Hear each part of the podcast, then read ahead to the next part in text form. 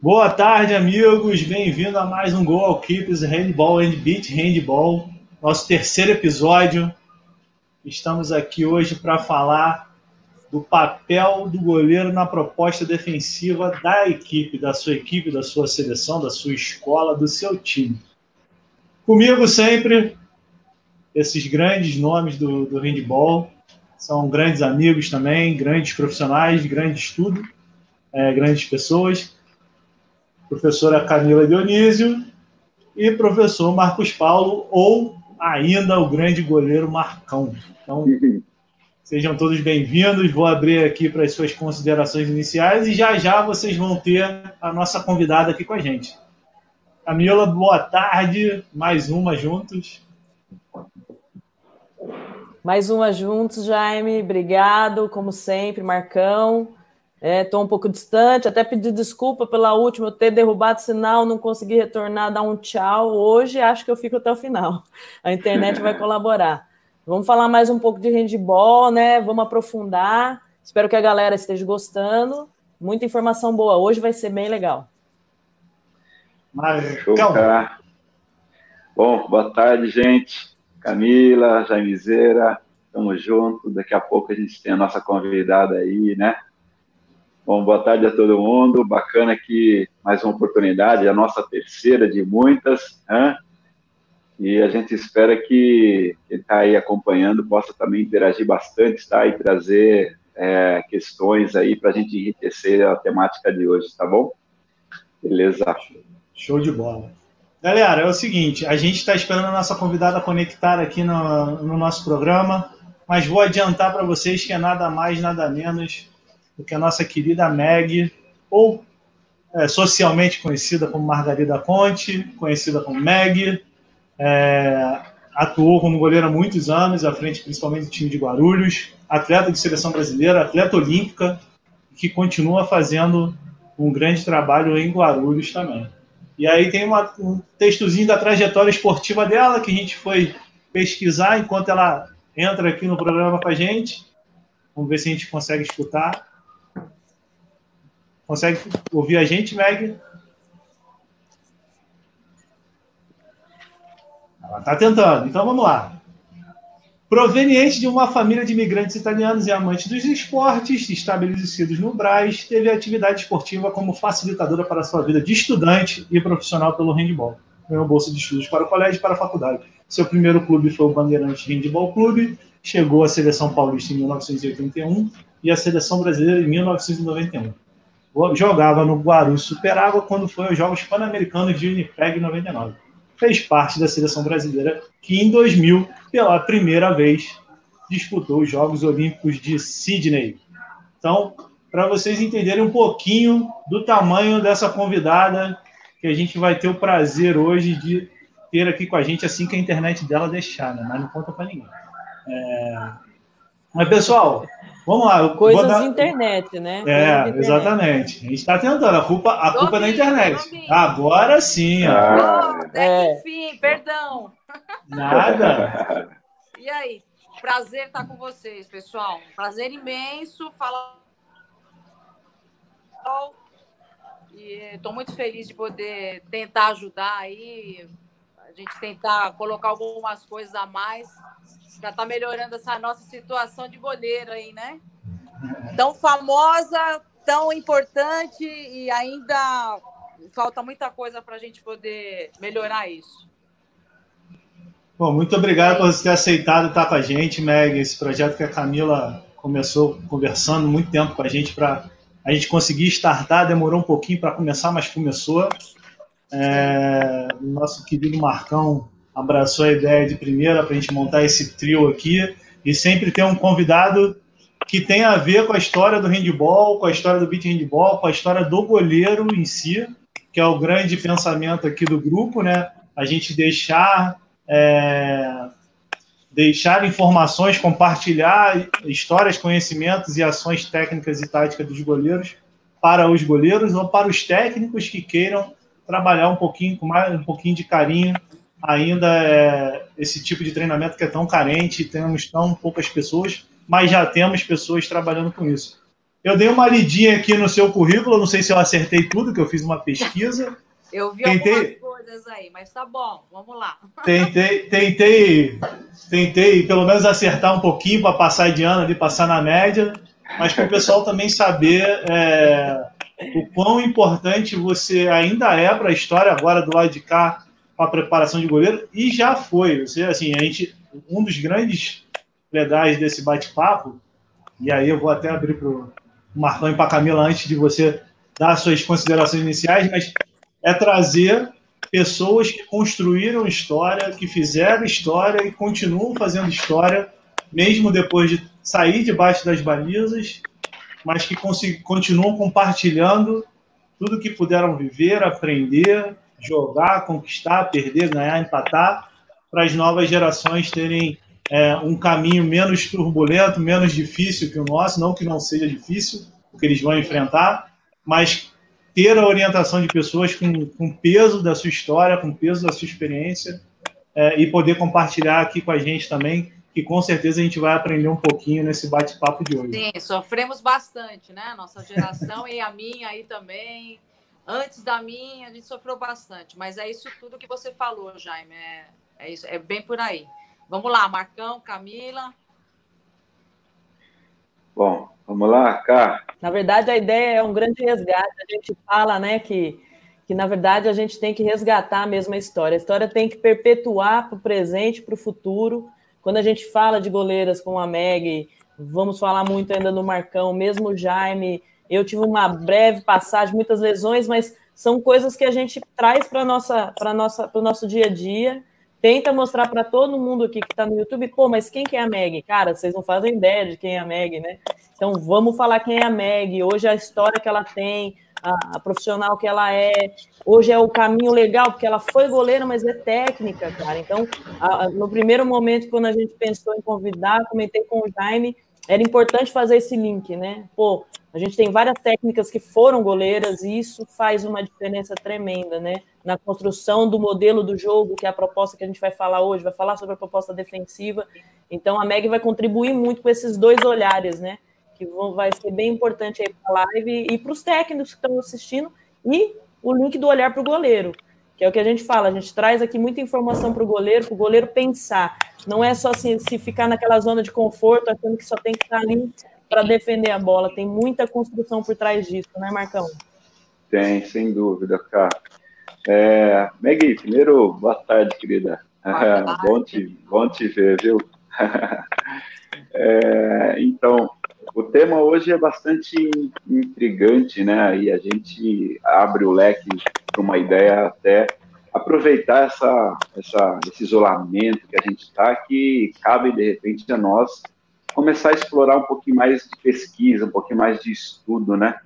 E aí até às vezes a gente precisa de algum algum conselho, algum toque, algum empurrãozinho para você ter alguma coisa atenta para esse setor que é importantíssimo e rico para aquilo que é até a parte da formação e conhecimento para o goleiro, né?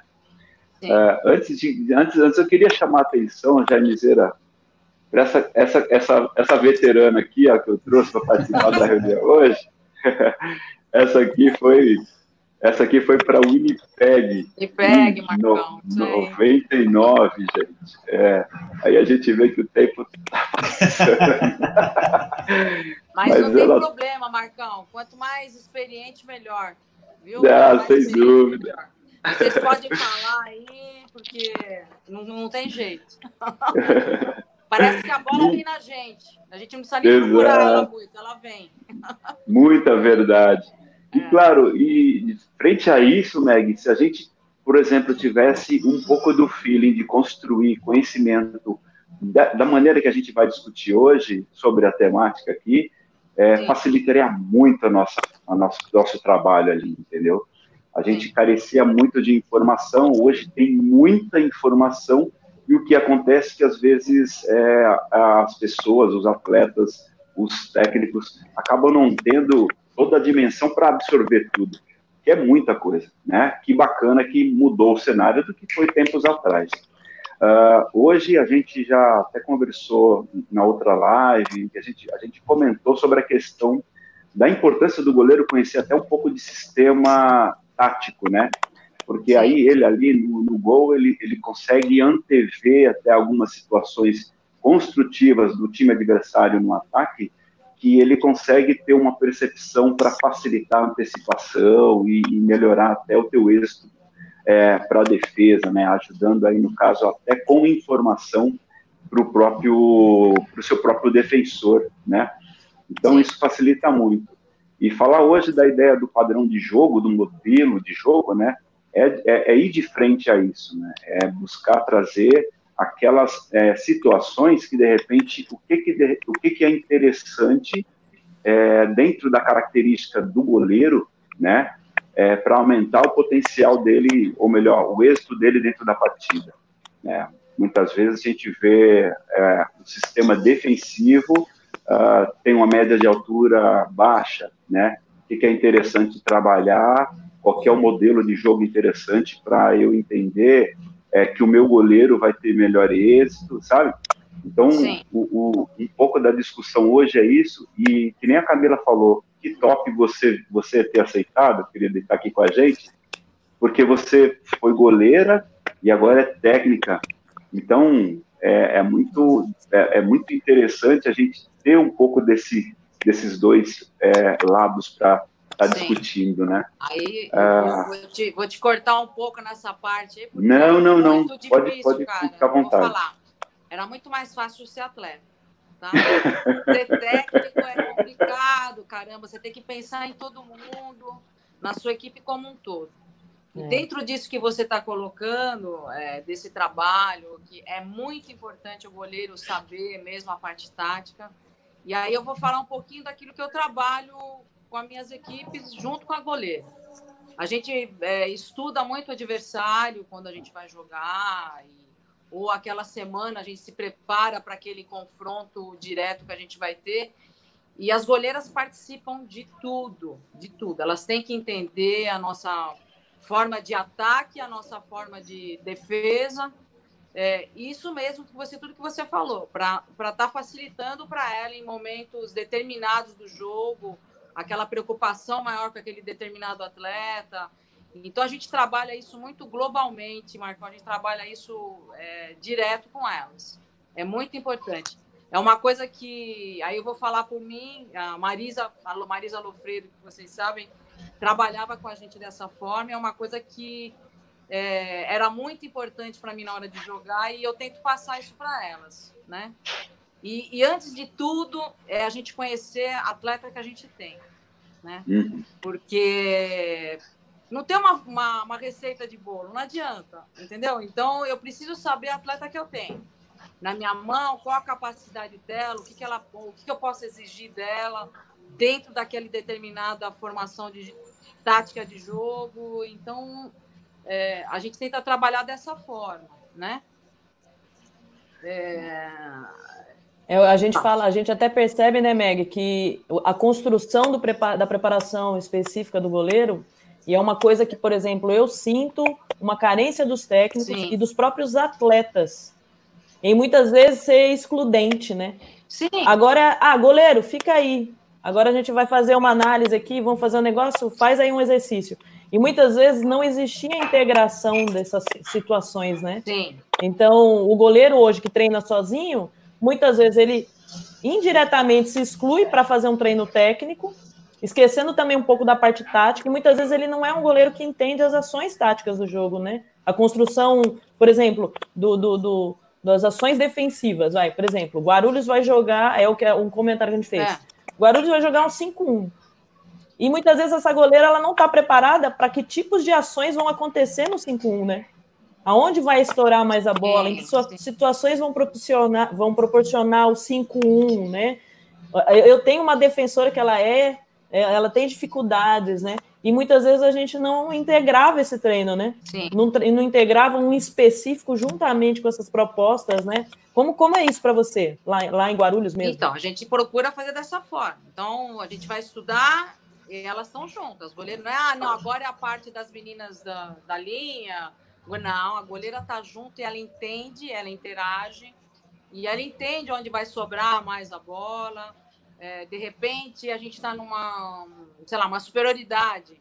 Olha, vamos deixar, ou inferioridade, vamos deixar sobrar ali, é, porque aquela menina, o arremesso dela não é tão bom, ela não pega tanto ângulo para arremessar, fica mais fácil. Isso tudo, gente, vai depender, depende muito. É, é para mim, goleiro é importantíssimo. Dentro disso que você colocou, Camila, é, da importância de trabalhar junto. Não são todos os técnicos que trabalham assim. Então, a gente que tem essa visão de goleiro, a gente sabe da importância e a gente está tentando passar da melhor forma. É óbvio, tem goleira que não, não tem tanta facilidade para aprender, mas, sabe, com o tempo, isso vai, vai habituando, vai se tornando uma rotina e acaba se tornando mais fácil. A gente põe para escrever, a gente coloca para entender, e se não entender, a gente explica novamente, porque é muito importante. É muito importante essa parte. Muito legal. Pessoal, então a gente vamos começar os trabalhos agora de verdade, né? Todo mundo já fez vamos suas lá. considerações iniciais. É, lembrando que a gente sempre faz o paralelo tanto do handball de quadra como do beach handball.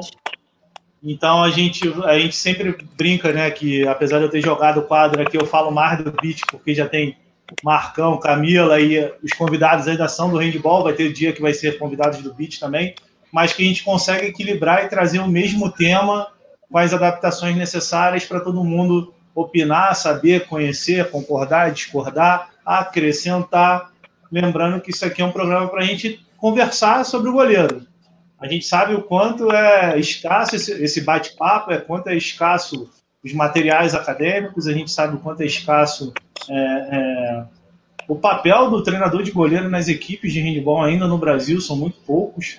É, se a gente tem isso desde a base lá, como já trabalha a Camila, como já trabalha a Neg, como o Pinheiro já tem uma cultura de trabalhar, se todas as equipes no Brasil já tivessem essa, essa metodologia de trabalho já pensando no goleiro desde a base, não só ensinando ele a fazer figura, ou entender que o curto é dele, o longo da defesa, a gente já teria mais ainda goleiros bons, que a gente já tem, goleiras muito boas e que já migram para a Europa muito rápido, pela, pela, pela porta que foi aberta pelas gerações anteriores, é, e que já fazem seus trabalhos de acompanhamento com preparador de goleiros na Europa, que já é uma cultura é, secular praticamente dentro da história do handball.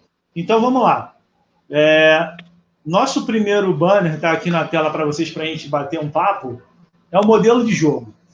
Transições, finalizações em zona específica, espaço entre os terceiros, aquele espaço entre primeiro e segundo, que a gente chama de segundo para fora no handball, espaços para arremessadores no beat, que a gente fala, é, já para vocês entenderem, que é o famoso pagar para a lateral, pagar para aquele atleta, atleta não, para pagar para aquela posição arremessar que é justamente que a Meg falou um pouquinho da quadra, que é trabalhado também com a Camila e com o Marcão, e que no beat a gente chama é, culturalmente de pagar para um lado ou fazer a bola chegar o mais difícil possível naquele lado, lembrando que o beat, em 100% do jogo, você defende inferioridade numérica. Então, vou abrir para a Meg começar os seus comentários, depois Camila, depois Marcão, e a gente mantém essas, essa sequência de comentários e eu fecho para a gente mudar o nosso tópico, beleza? Meg, vamos lá. Tá com... vamos lá. A bola tá contigo. Tá comigo, vamos lá. Vou tentar ajudar aí. Vamos lá. Transição, né? A parte de transição aí que vocês estão colocando. Tanto,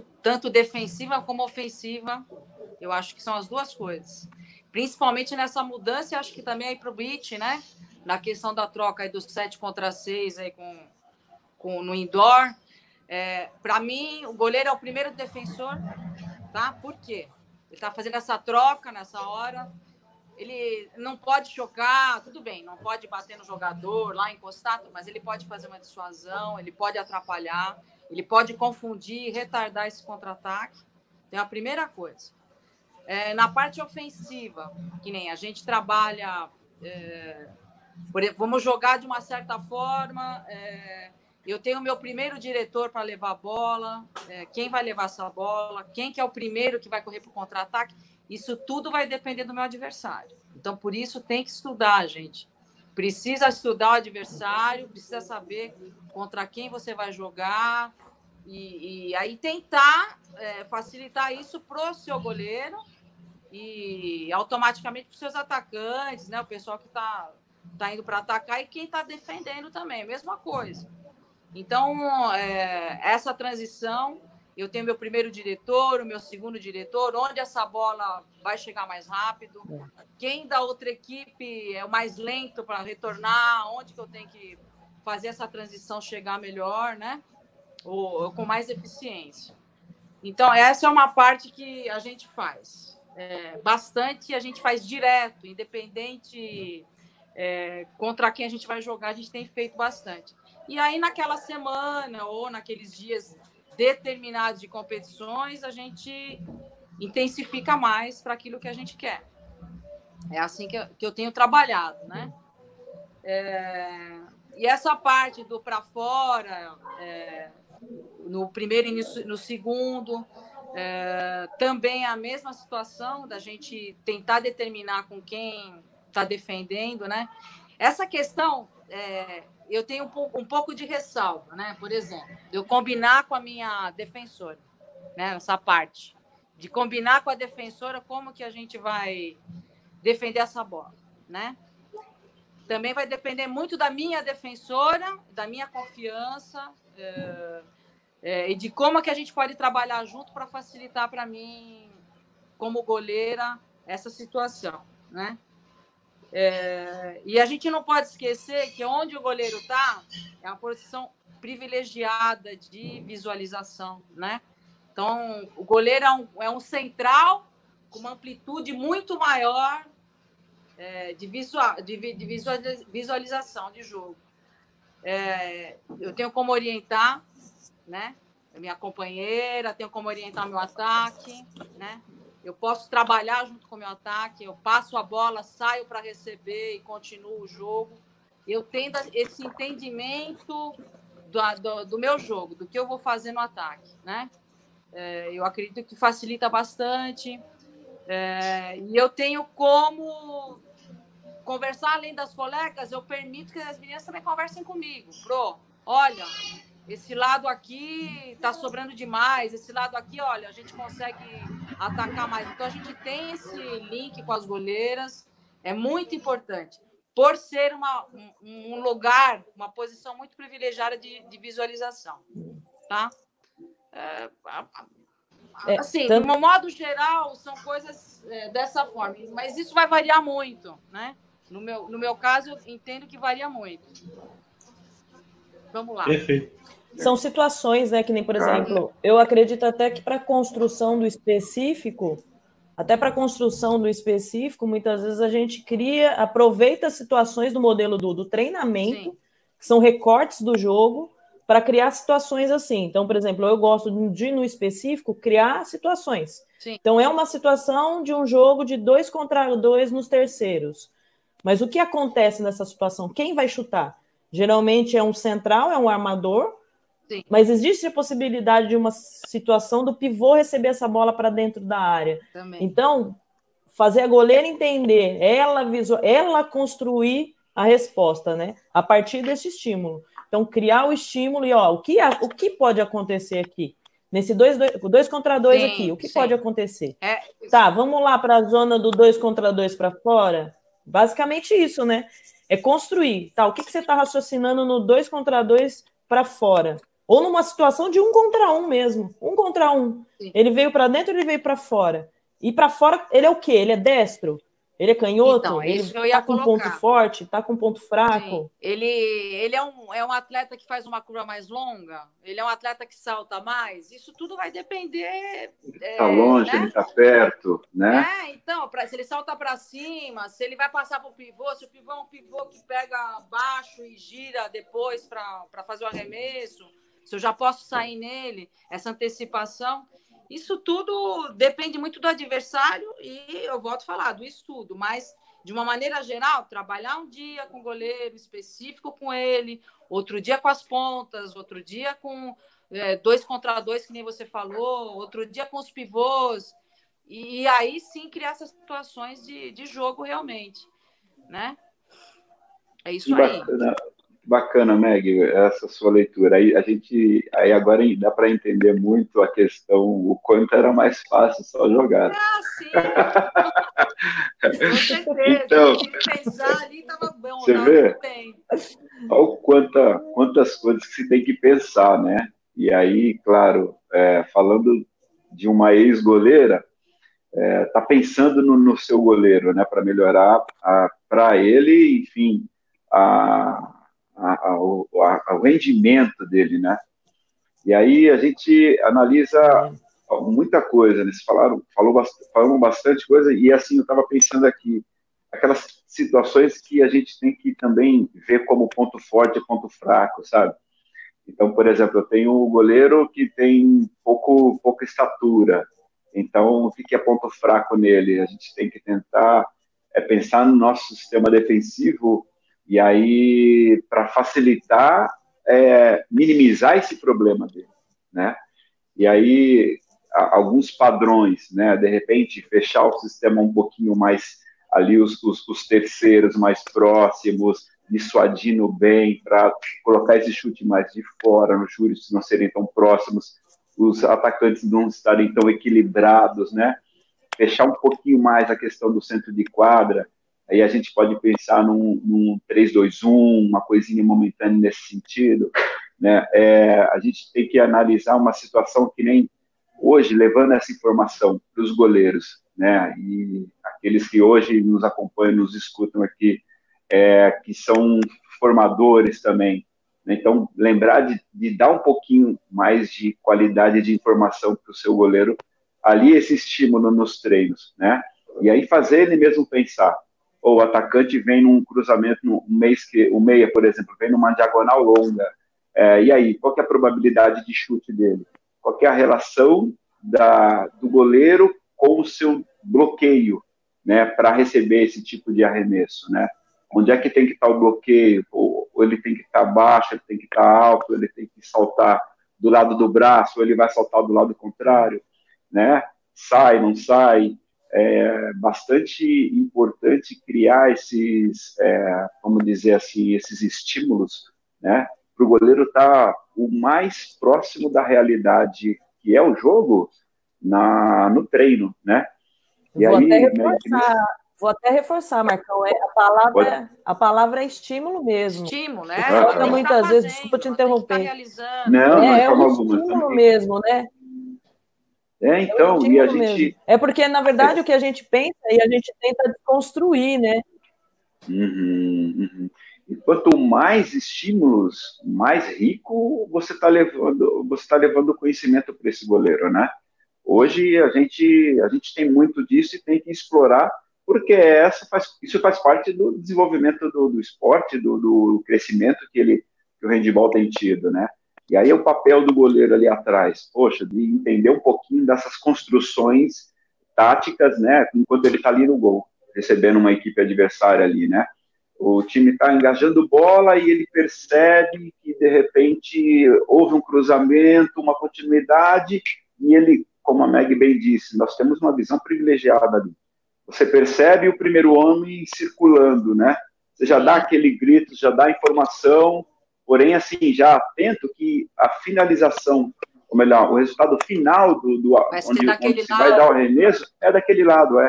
Então ele hum. vai usar aquela, aquela ideia de ter uma, um bom posicionamento com bissetriz, né? E diminuir espaço e tentar ajudar a questão de dar informação rápida para o seu bloqueio, para o seu, seu, defensor, para ele chegar e antecipar.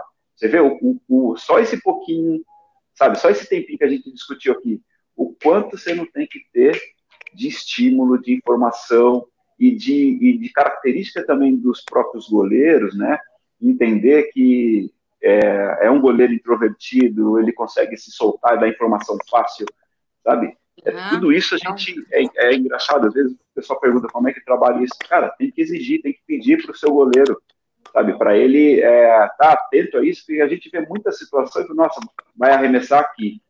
E aí fica esperando, né? O goleiro até se prepara para defender esse arremesso, né, pra, ele se antecipa um pouco, mas ele não consegue mandar uma informação que é mais rica para o próprio defensor, para facilitar, né?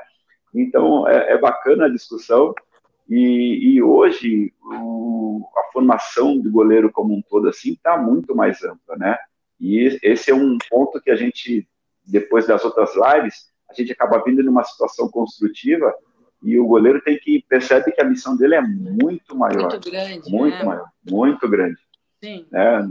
Falei, falei um pouco aqui, cara, que é o Jaime, que é Jaime. É, não, é, vou só concluir já acrescentando o beat, né? O que a gente faz no, na quadra e na praia, acho que são duas coisas que elas andam muito em paralelo, elas não são muito diferentes. A diferença são as características da modalidade.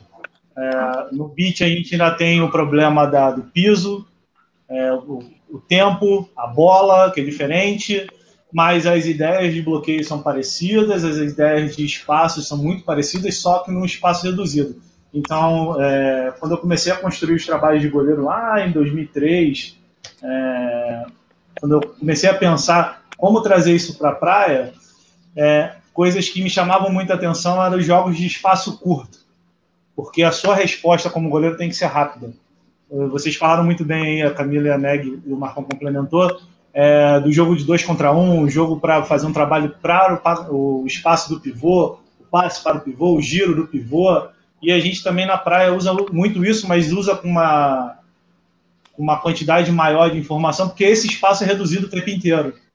O espaço da quadra é um pouco maior, então tem outros blocos para você trabalhar também esse posicionamento do goleiro, que acaba sendo o grande passo fundamental para uma boa defesa. Um bom posicionamento é o deslocamento, posicionamento e execução do movimento, que a gente já conversou em outros papos aqui, que no beat a gente chama de T1, T2, T3, T4, e na quadra se chama de T1, 2, 3, e o tempo 3 é o tempo do feedback imediato. Então, pra, só para a gente fazer um, um, um paralelo desse, desse, mesmo tempo, esses espaços para fora no beat são muito trabalhados quando você é, tem uma estratégia que não está dando certo, é, do jogo normal, esperar o que, que vai acontecer no começo do jogo, e aí você começa a fazer uma leitura de dificuldades do adversário que você pode usar, mesmo num jogo de inferioridade defensiva, em um trabalho em conjunto com o seu goleiro, que é essa visão periférica que vocês falam muito bem, que o goleiro tem maior que todos em qualquer parte da quadra, a gente vê o jogo de frente o tempo inteiro, é, de falar assim, ó, o Jaime, é, a gente tá, o, Marcão é o técnico, eu viro Marcão, olha só. Aqui, no que eu tô vendo, o espaço para o lateral esquerdo, ele tem dificuldade na bola de giro. Ele não é, ele é um cara muito bom de aérea, mas não é um cara bom de giro. Vamos forçar essa bola, se chegar nele, que chegue para ele executar um giro. Aí a gente traz a estratégia do goleiro para se posicionar para aquela bola, já sabendo que a bola mais fraca dele é de giro, e você tem que ter a sua reação depois do arremesso. Por mais que no começo seja é difícil você entender isso, e aí vem mais uma coisa que vocês falaram, o estímulo para esse movimento tem que ser trabalhado. O estímulo para esse goleiro tem que ser trabalhado. A partir do que você trabalha esse estímulo para o seu goleiro, quando você vai para a parte técnica tática da sua defesa, a defesa vai se comportar mais confiante, o goleiro mais confiante, e essa informação vai ficar mais sincronizada. Porque se você só trabalha em blocos diferentes, quando você junta, não dá certo. Não dá certo. Se você, se você fatia e vai, e vai unindo ele até o bloco principal, que é a hora do jogo, a hora do ataque contra a defesa, no beat isso também funciona muito. E daqui a pouco a gente vai ter exemplos é, aqui, que a Camila trouxe, e eu trouxe que também é uma... um do beat, que por um acaso, sem combinar, acabou que vai casar com a mesma informação no nosso próximo tópico. Deixa eu só fazer uma... Na verdade, Deixa eu só fazer uma Na justiça verdade, aqui, Camila. Um erro, né? Que eu acabo comentando, eu falo que eu tenho que comentar no geral e acabo comentando, citando nomes. Então, é, Santos também faz o trabalho com o professor Eugênio, senão ele vai me bater, meu padrinho de casamento, meu amigo, meu ex-preparador de goleiro, mas meu eterno amigo, meu eterno padrinho. Bravo. Senão ele vai me bater, se eu for em Santos, eu vou tomar uma pedada das costas e não vou saber o que, que foi, rapaz. Eugênio, pelo amor de Deus, não esqueci, só eu tenho que parar de citar nomes e clubes, porque eu sempre vou esquecer alguém e eu sempre vou tomar uma pedrada aqui. Mas fazendo justiça, Santos e o Eugênio, que é um cara que trabalha com goleiro há muito tempo, desde lá de São Caetano com a gente, e continua fazendo esse trabalho. É, e o mais legal é que o Eugênio não foi goleiro. Então ele aprendeu a trabalhar com goleiro, foi crescendo, e hoje é um cara que até comentou aqui embaixo, deixa eu até a fazer a justiça com justificativas, que em Santos hoje eles têm a cultura de trabalhar como técnico de defesa. Se você fizer um paralelo rápido, o futebol americano trabalha com muito isso, né? O técnico de defesa, técnico de ataque, e ele sendo técnico de defesa com experiência em goleiros, ele consegue fazer essa sinergia que a gente acabou de falar acontecer, trabalhando em blocos, trabalhando específico com o goleiro, trabalhando as partes técnicas que a comissão técnica de Santos constrói, para a gente ter o um momento do jogo é, justamente o que a gente quer, o papel do goleiro na proposta defensiva da equipe. Então a gente consegue linkar essas informações, dando especificidade desde a individualidade do goleiro até chegar a hora da tática e técnica. Porque a gente ainda vive os lugares que não tem essa cultura de trabalhar, é, que não tem o seu técnico de goleiros que tem uma experiência, não é só o auxiliar que está lá para dar o treino para o goleiro, porque o técnico está dando treino na quadra. É, a gente, a gente tem é, dificuldades ainda, por quê? Porque as informações ainda são, ó, Marcão, a gente vai jogar assim, bloqueando assado, e tu vai ficar ali. Mas até ele ficar ali, tem que ter um trabalho. Tem que ter um estímulo, tem que ter uma informação. Na praia, a mesma coisa. E com o agravante da inferioridade o tempo inteiro defensivo. Então, só para finalizar esse nosso primeiro tema, é, é, eu queria complementar com essas sugestões, né? Que a gente não fala que a gente fala aqui é o certo, mas a gente sugere por tudo que a gente já passou e, e estuda em cima disso, né? Não sei se alguém quer concluir mais alguma coisa. Dentro disso que você colocou, deixa eu falar só uma coisa. É, essa parte do. Eu não sei se é assim, se é falta de tempo, se é falta de poder ter uma pessoa específica para os goleiros, né? Que trabalhe com os goleiros é, dentro do clube. É, eu acho que agora tem muito mais, né? Visto agora que a gente até ganha dinheiro, né? Trabalhando com parte aí de goleiro, tentando melhorar, né? Marcão, Camila. Exato. Antigamente era o que o, é o que o Jaime falou, era o assistente, é, inclusive na seleção, em tudo quanto é lugar, era o assistente, era o auxiliar, ficava lá, ó, vai, trabalha alguma coisinha lá com a goleira, é. que é para ver se não deixa ela parada tal, entendeu? É complicado. Imagina. Então, isso está mudando muito, eu, eu fico muito feliz, é, começou a mudar, é importante, e eu acho que, assim, esse canal que vocês estão fazendo aqui, espetacular, sabe? Para a gente tirar as dúvidas, tentar auxiliar, tentar colocar e passar o máximo de coisa que a gente pode fazer. Agora, ficar sem eu acho que assim, o técnico, ah, chega um pouquinho mais cedo, trabalha ali do lado com a sua goleira, eu sou sozinha, não tenho preparador físico, não tenho preparador de goleiro. Pô, tira um tempinho, chega um pouquinho mais cedo, trabalha com o seu goleiro ali um pouquinho específico, conversa, é, explica, passa a sua visão, tenta ajudar. É, depois do treino, alguma coisa assim. Agora, ficar sem essa parte, eu acho que é, é muito prejudicial. É uma coisa muito importante que a gente tem que insistir, tem que pedir, sabe, implorar para o pessoal estar tá fazendo. É muito importante. Dentro disso tudo, Eugênio faz um trabalho excelente lá em Santos. A Mônica, que é técnica, também foi goleira, né? Então eu acho que o pessoal entende a importância disso, né? É... Os goleiros vão dominar tentar... o mundo ainda, né? É, é, então, a gente tem que passar isso para todo mundo, cara. Né? É, dentro. Cortar, vamos lá. Nada, cortar jamais. Você, você só está ensinando mais para gente aqui. Eu acho que a Camila caiu aqui na internet, que ela está em, em Fairfairway. É, e eu vou aproveitar para botar uma pergunta aqui dos comentários. E aí queria que vocês falassem, né? É, suas opiniões rapidamente para a gente trocar o tema, que tem mais perguntas aqui chegando. É, qual a proposta para o trabalho com goleiros para treinadores que trabalham sozinhos? Acho que complementa o que vocês estão falando aí, né? Se vocês quiserem Maggie, pincelar mais Maggie, alguma coisa. A Meg acabou de falar, né, Meg? É. é. importante, importante sim separar, claro, de forma específica, né?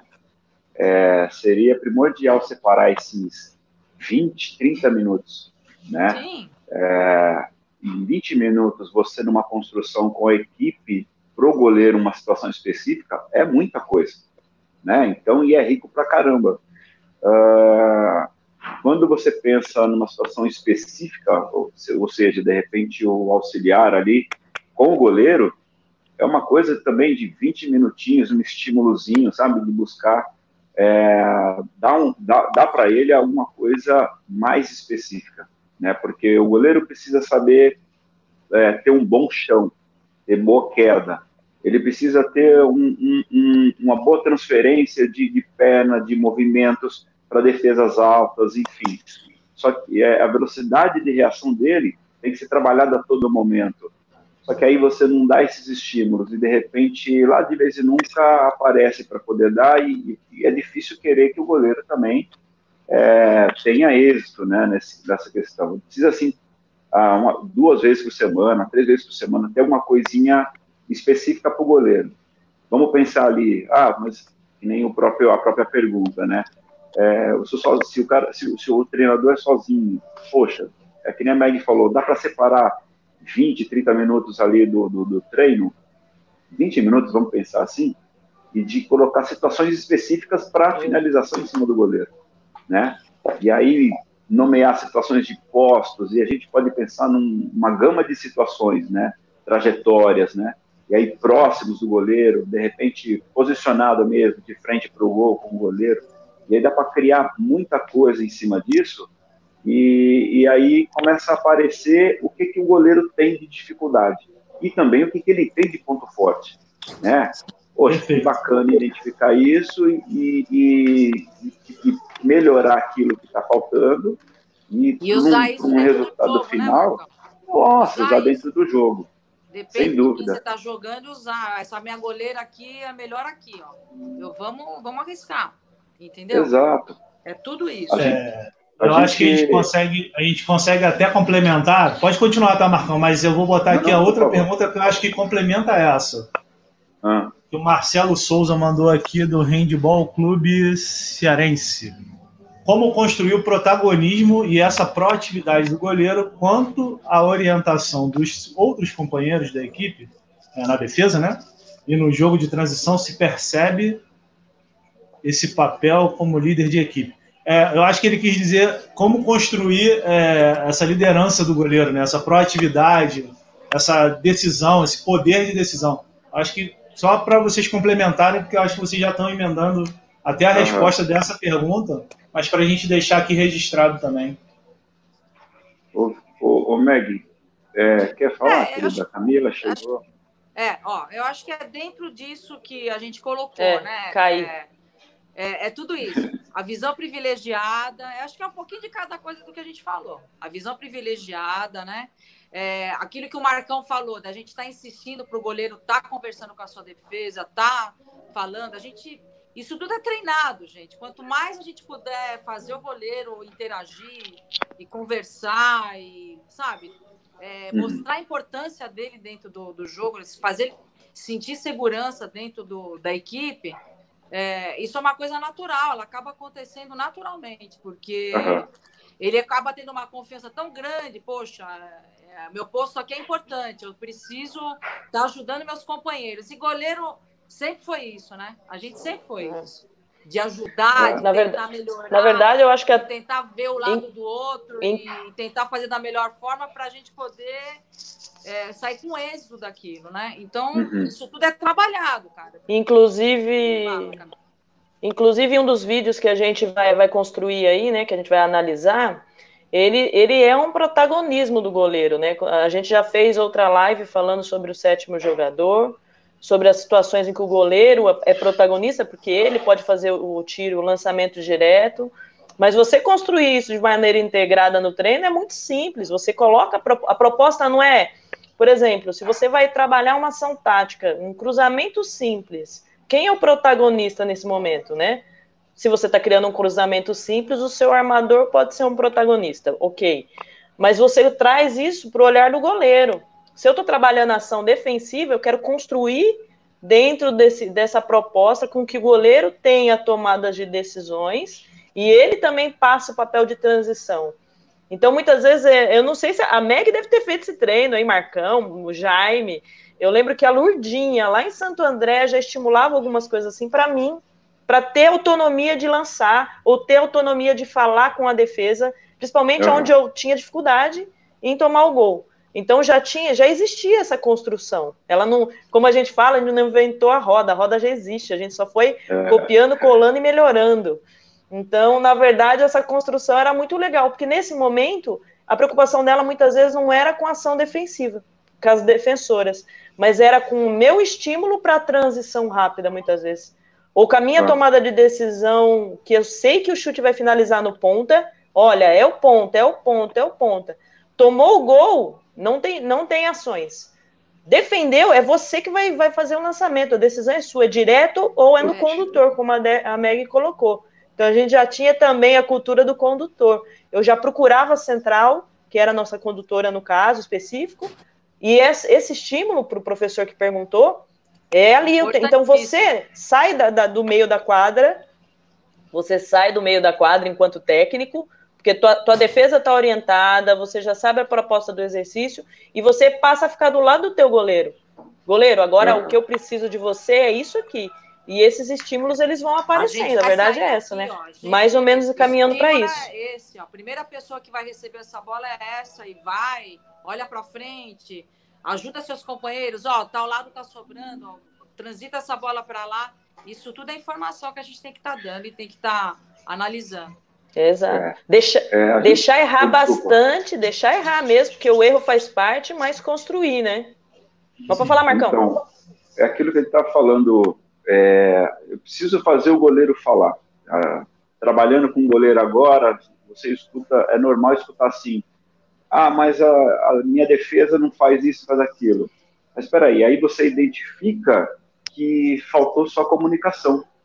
Se, a, se, o, se o teu defensor não está fazendo isso, fala para ele chegar mais, fala para ele diminuir o espaço, fala para ele incomodar o atacante, né? É, uh, o defensor tem que entender que o defensor não, o goleiro tem que entender que ele precisa dar informação. Né? E, e, se ele não fala, o próprio treinador não sabe realmente o que está faltando.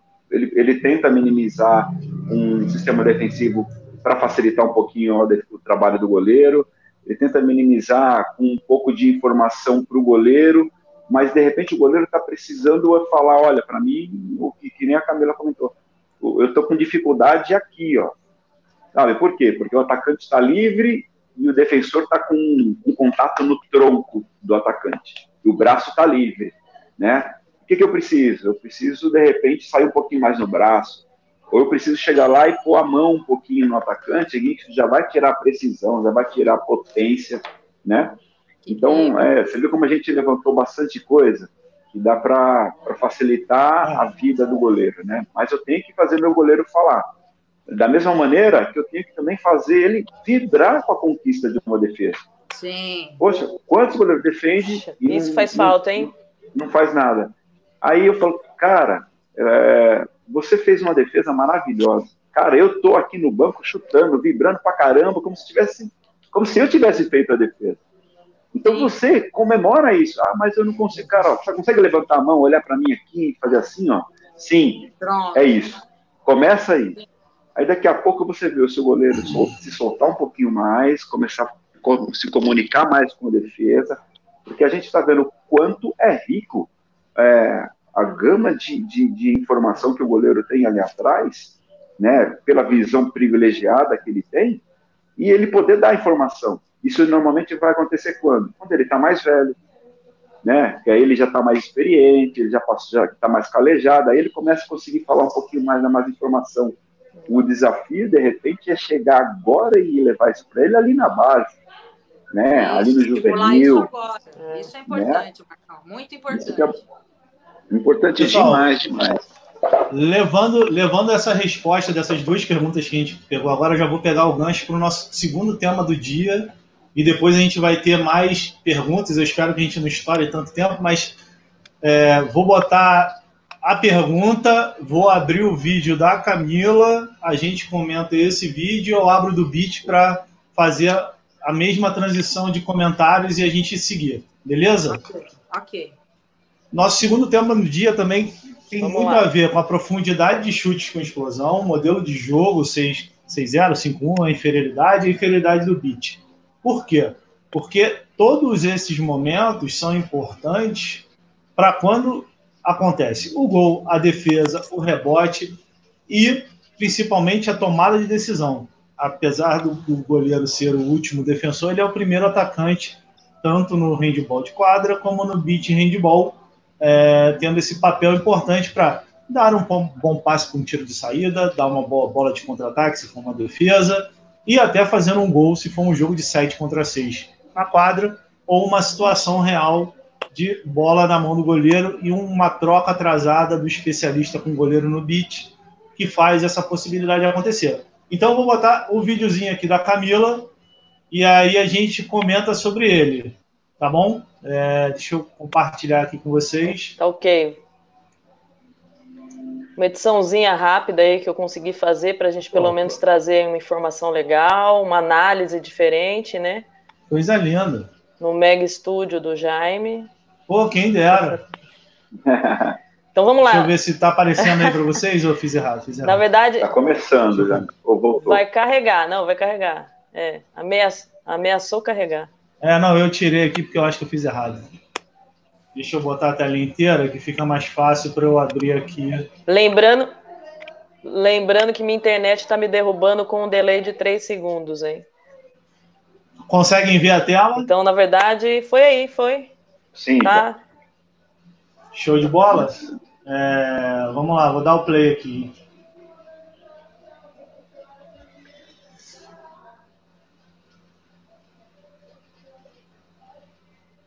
Na verdade, essa é uma análise que a gente faz, né, a partir do, do, do, modelo defensivo aí e também o modelo do ataque do adversário, né? Pensando nessa construção que provavelmente o Pinheiros já estava construindo o jogo deles com o sétimo jogador. E aí a gente pega essa análise aí da, da Flavinha, né? que aí já tem um pouquinho também de antecipação. Ela conhece a adversária, era a Paty, né? A Patrícia, que hoje está na, na, na, França, no Fleury. Tô passando de novo, tá? Vamos ver se o Jaime consegue abrir a imagem e pausar. Não, tranquilo. Que acho que na verdade Legal. tem que dar um. Eu vou dar, vou dar aqui, calma aí. Abrir é. a tela e pausar, é. ver se você consegue. Deixa eu comer. Deixa eu comer. Bem lá. Pausa aí. Aqui? Isso. É. Isso, aí depois é um, você vai causar... é, é a, Isso, é a partir de um golpe franco, né? Isso aí, vou soltar. É um tiro de. É um tiro. É um tiro. É um tiro de falta com um golpe franco e uma situação clara de, de um bloqueio ali do pivô do 2 contra 2, né? Aí, Vem o chute da Patrícia.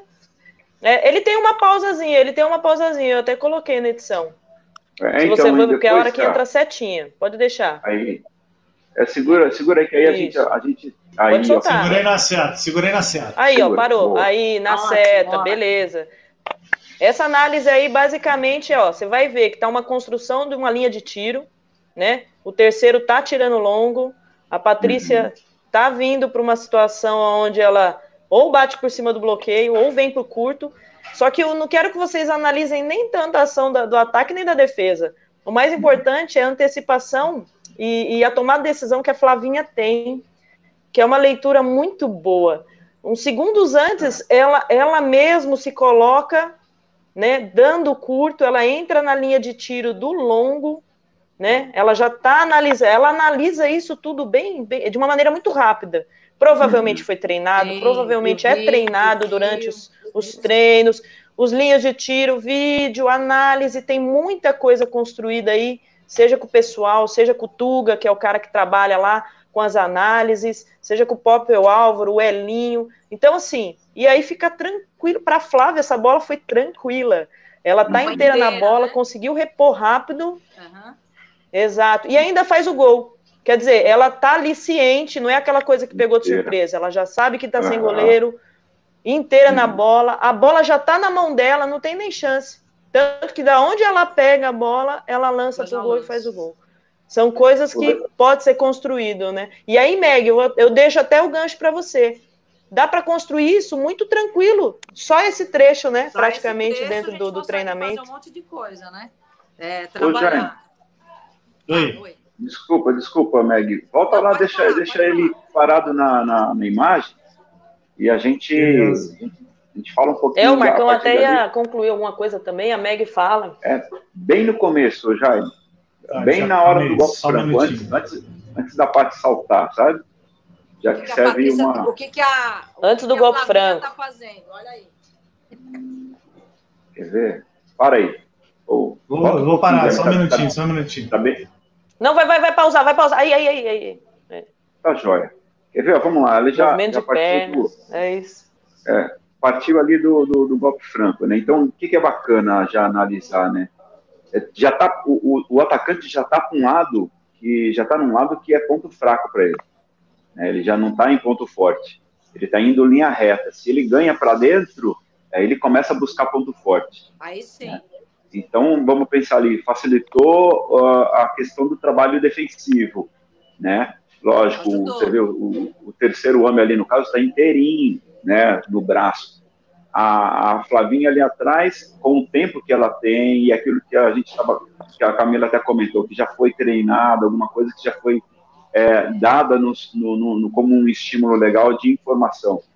Associou a característica que ela tem, de segurar um pouquinho e esperar. Né? Então, teve todo esse momento de construção da falta, ele já vai para a lateral da quadra. O gol para o atacante já fica menor. É onde a gente acaba falando, ó, deixa, se ele tiver que fazer, tem que fazer um golaço. Qual é esse golaço? É lá naquele canto longo, é. no ângulo por cima do defensor. É. Né? Trazendo o goleiro para o curto. É. Exato. E de 10, de 10 arremessos ali, acho que duas bolas podem chegar num, numa lá, perfeição dessa. Lá, Você está entendendo? É. Então, é, é, essa construção, Exato. claro, e claro, a Flavinha inteira na bola, dando prioridade para canto curto, né? E a Flavinha ela tem uma característica que é muito bacana de esperar, de ter um tempo de reação bacana, mesmo pela deficiência que ela tem Explosão em altura, né? física né? dela é, é, ela consegue compensar isso. É, é o que e eu pronto. falo, é, é uma coisa que eu sempre reforço, que tecnicamente, você olha a Flavinha, tecnicamente ela não é a, a refinada, mas as questões de posicionamento dela e a explosão muscular dela, se os trabalhos de explosão dela são muito bons. Eles nem ela são compensatórios, ela bem, usa né? extremamente, pontualmente, muito bem, muito bem. Ah, e ela posiciona muito bem, né? Se você olhar a imagem congelada, ela está em diagonal, ela não está ela não tá de lado, né? Ela não tá com os pés paralelos, ela tá em diagonal, ela pode reagir tanto para cá para o tá longo, como para cabo curto, mesmo sendo uma goleira de estatura baixa e com o costume de jogar com o braço mais baixo. Então ela tem um posicionamento muito bom, né? O centro claro, do corpo né? dela tá muito bem, tá muito bem colocado. É. Eu acho que o Marcão colocou uma coisa importante. A defesa ajudou bastante, né? Ah, com certeza. certeza. Para ela poder ter esse tempo e ela poder chegar. E eu acho que são as duas coisas. A Camila também falou, a parte explosiva dela é excepcional. Ela posiciona muito bem, né? É, não tem o que falar. É, e isso tudo que a Camila falou também, da gente estar tá construindo isso, né? É, em determinados momentos de jogo, de treinamento, é importante. Esses estímulos todos, né? Uhum. Ô, ô Jaime, deixa eu trazer uma, uma, uma outra análise aí que a, agora com, com essa ideia de estar tá ausente de treinos por conta de estar tá no isolamento do, né, e aí a gente tem utilizado umas propostas de também melhorar um pouco de leitura dos jogos, entender jogo, que a gente estava conversando. É, a gente fez umas análises de um jogo que foi Barcelona e Pique Saget, né? e é aí vendo modelos de jogo. O quanto o Barcelona tem muito a questão de jogar de forma ofensiva. Isso tanto e com muita movimentação, tanto defensivamente, principalmente defensivamente, né, para facilitar ainda mais a questão de, de contra-ataque. E aí, uh, vendo isso, que, que eles construíram muito, né, no, no, na própria análise ficou evidente. Exatamente um pouco desse princípio que a gente viu aí no vídeo apesar que o vídeo veio, veio a partir de um golpe franco, né? Eles construíram essa proposta na ideia da construção do jogo, bola em movimento, e aí para onde a bola tem que realmente é, terminar, onde a jogada tem que terminar, onde tem que sair a finalização. O espaço, cara, exatamente esse corredor, que a gente chama até de um buraco negro, assim, né? Onde é, é muito difícil para o atacante. A partir do Exato. vídeo ali, por exemplo, a gente viu que o, o, o ângulo do atacante é, tá, tá, tá, tá, tá, fala, tá com, com dificuldade, ele, ele, ele, tem, ele acaba precipitando um arremesso, está prejudicado, isso, o Meg encontrou o termo certo, está prejudicado.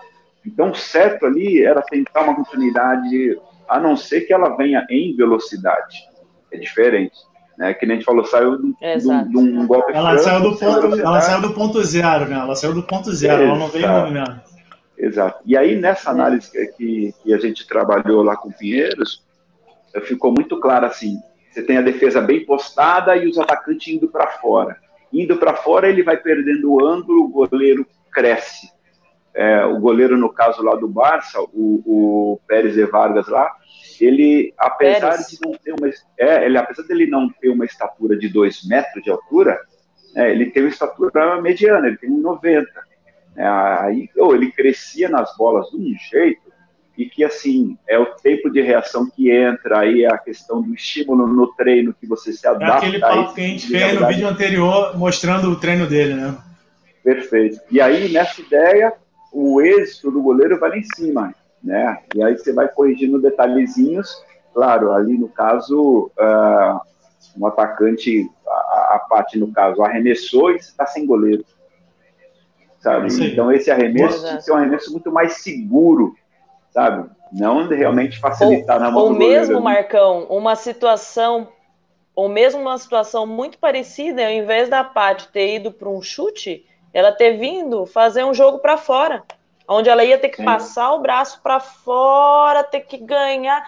Quer dizer, são, são situações como eu perguntei para a Meg, que tem que construir no treino, que você vai ter seu atacante melhorando, sua goleira melhorando, seu defensor entendendo os estímulos do, do que é melhor para a menina que vai atacar ela ou não. Você consegue ver isso tudo assim. Por isso que a gente fala, é. trazer a visão e, pro e uma goleiro, ação dessa muda o jogo. Pro né? específico. Com certeza. Uma ação como essa do vídeo muda o jogo no momento do jogo. Eu vou até pegar esse gancho aqui, Marcão. Deixa eu só, só, mostrar para a gente. Só pegar esse gancho que vocês estão falando da, da parte importante do goleiro, da defesa e da reação dela após pós-defesa, que foi muito importante, que isso é, é, um, é um movimento que muda o jogo. E eu vou usar até um exemplo nosso, que eu gosto de usar o exemplo nosso quando a gente erra e quando a gente acerta. Né? É, vou abrir com vocês a mesma situação em um momento do jogo também, que foi a final do Campeonato Brasileiro de 2018 em Niterói, que foi Rio Hand Beach Niterói, que foi o último brasileiro que eu joguei. É, e aí vou mostrar aqui para vocês a mesma situação. Foi um momento do jogo que era um, era um momento que o jogo estava empatado, depois de a gente estar tá perdendo. O, perdemos o primeiro set de um ponto e estava empatado esse set em 8 a 8 nesse momento do jogo que eu vou mostrar para vocês. Só que a gente estava perdendo esse set de 8 a 2 e a gente fez uma sequência de defesas é, que levou esse jogo a 10 a 8 para a gente nesse momento do jogo, é, que definiu o segundo set. A gente foi para o shootout e foi campeão. Mas é um momento justamente do, do que a gente tinha é, se dedicado a fazer naquele momento, escolhido o atleta que ia arremessar a bola é, praticamente até o final do set, que nesse set eu tomei acho que 14 pontos, dos 14 pontos que eu tomei, acho que foram 8 de 6 metros, que foi a situação do ataque que causou os 6 metros, que a gente estava tentando construir justamente esses erros. E depois tive uma sequência de 6 ou 7 defesas seguidas, isso aí o Marcão faz toda hora, a Meg fazia toda hora também. Mas é um momento isso, bem hein? legal do jogo. Que tá isso, você voou! Você voou. Ah, eu voei, não vou porque eu sou, eu sou, eu sou o goleiro. Tipo, caraca! Eu sou o goleiro gordinho, então eu não vou. Né? Eu só abro de Marcão... É... Não, o, o Jaime meteu. Sinistro. É. Sinistro. e aí eu vou compartilhar com vocês o momento do jogo que acontece mais ou menos o que aconteceu com a Flavinha. Por isso que eu até brinquei que sem combinar a gente combinou, eu e a Camila, de trazer um vídeo do justamente desse momento. Então vamos lá. Sintonia. É, sinergia, sinergia. É, vou abrir aqui para vocês. Sinergia. Não sei se vocês estão conseguindo enxergar aí a tela inteira. Dá para ver. É tá aberto aí? Tá aberto aí? Tá. Então, esse momento do jogo a gente faz um, um, um, um gol, né? Tá, deixa eu ver se está no tempo certo. Tá. E a gente está perdendo o set nesse momento. E a gente falou: ó, aconteça o que acontecer, a bola morre nesse atleta, seja ele no pivô, seja ele na lateral, esse cara vai arremessar até o final do set. Não, não é esse momento, desculpa. Deixa eu só adiantar. É o momento do 8 a 8 é esse aqui, ó. Pum, é esse aqui. Deixa eu voltar só Ih! e explicar para vocês. O que, que acontece nesse momento? A gente posiciona a defesa, como eu falei para vocês. Esse cara aqui vai chutar até acabar o jogo. Se ele não arremessar, é, a gente errou na defesa. Então aconteça o que aconteça. Se ele tiver aqui, se ele tiver aqui, se ele tiver aqui, se ele tiver aqui, é ele que vai arremessar, é ele que eu quero. E a gente, beleza, fechamos isso, os caras da defesa abraçaram a ideia e vamos pro jogo. E a gente estava conseguindo defender, tanto que o lance anterior, vocês viram, foi uma defesa desse cara. Ele vai arremessa de novo, a gente defende de novo e é a oportunidade. A ocasião faz o ladrão. Eu defendi a bola, a bola pingou. Como tinha atletas na minha frente, eu não quis arriscar a bola direto. Eu fiquei com medo de ter um corte no meio do caminho.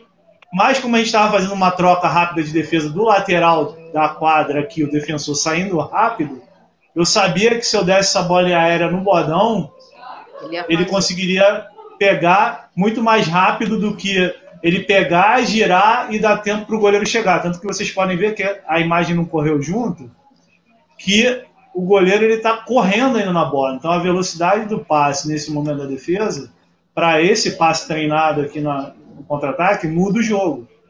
E aqui a gente mudou a história do jogo. Foi exatamente nessa bola. É, ele tá Você fora o, goleiro, o goleiro ainda está vindo da troca. É, é. É o Budé, goleiro de seleção, o outro era o Manel. Mas é a situação, você constrói a situação e faz essa, esse passe rápido para uma bola quase que direta. Da mesma forma que foi a Flavinha, sabendo que tinha um 7 contra 6 e essa troca, que na quadra é mais longa, ia demorar a chegar aqui. E ela tinha a oportunidade de fazer a bola direta. Por que a gente fala que esses momentos mudam o jogo? Né? Porque acontece isso aqui no final quando você consegue fazer um, um final de set que dá um ponto, olha como foi o jogo: 12, 15, 12, 15, 14, 8 a 6, e dá a última bola. Depois de você ter Dessa feito esse goleiro, desse, desse goleiro fazer um segundo set bom junto com a defesa, acontece é. a última bola do jogo. E a última bola do jogo é essa. Né? Tem o nosso arremesso aqui, que a gente converte. A gente converte e passa à frente aqui no placar. E a gente tem a última bola do jogo. Se você tem o seu goleiro, não estou falando que é por causa de mim, não. Tem outros jogos que outros goleiros fazem isso. Mas como eu gosto de mostrar meus erros e meus acertos, é, nesse momento aqui era, era a bola do jogo. Se a gente defende, a gente ganha. Se eles empatam, de repente eles crescem muito, jogando em casa, com a torcida toda a favor, é você botar a pessoa que fez um bom set para pegar essa bola. Porque a gente tem caras para sair aqui muito bons. E não estava dando certo. É. E aí veio a hora da decisão. E acabou o campeonato. É, Entendeu? Então, você tem N, Vai pra glória! N perspectivas para você trabalhar. Para você trabalhar essa sinergia da sua defesa. É a sua defesa acreditar no que é proposto, você passar essa confiança, mas você treinar isso para acontecer essa confiança. Não pode ser um momento do jogo estalar o É. dedo e falar, ó, meu irmão, Eu até, abre pro ponto esquerda que o Marcão vai pegar. E o cara meteu 20 gols no jogo. Não. E o Marcão Eu falou até- assim, pô, mas eu queria o ponto direito. eu até acrescento. É. Eu até acrescento, Marcão e, e Meg e Jaime, porque sempre. Tudo bem, eu sou da parte louca das goleiras, eu admito. Senão eu não seria goleira, né? Mas é essa construção da confiança do goleiro que muitas vezes falta. No início da pandemia, perguntavam muito para mim com relação ao psicológico do goleiro, como era trabalhado. Mas em muitos momentos a gente só viu o goleiro ser esculachado, né?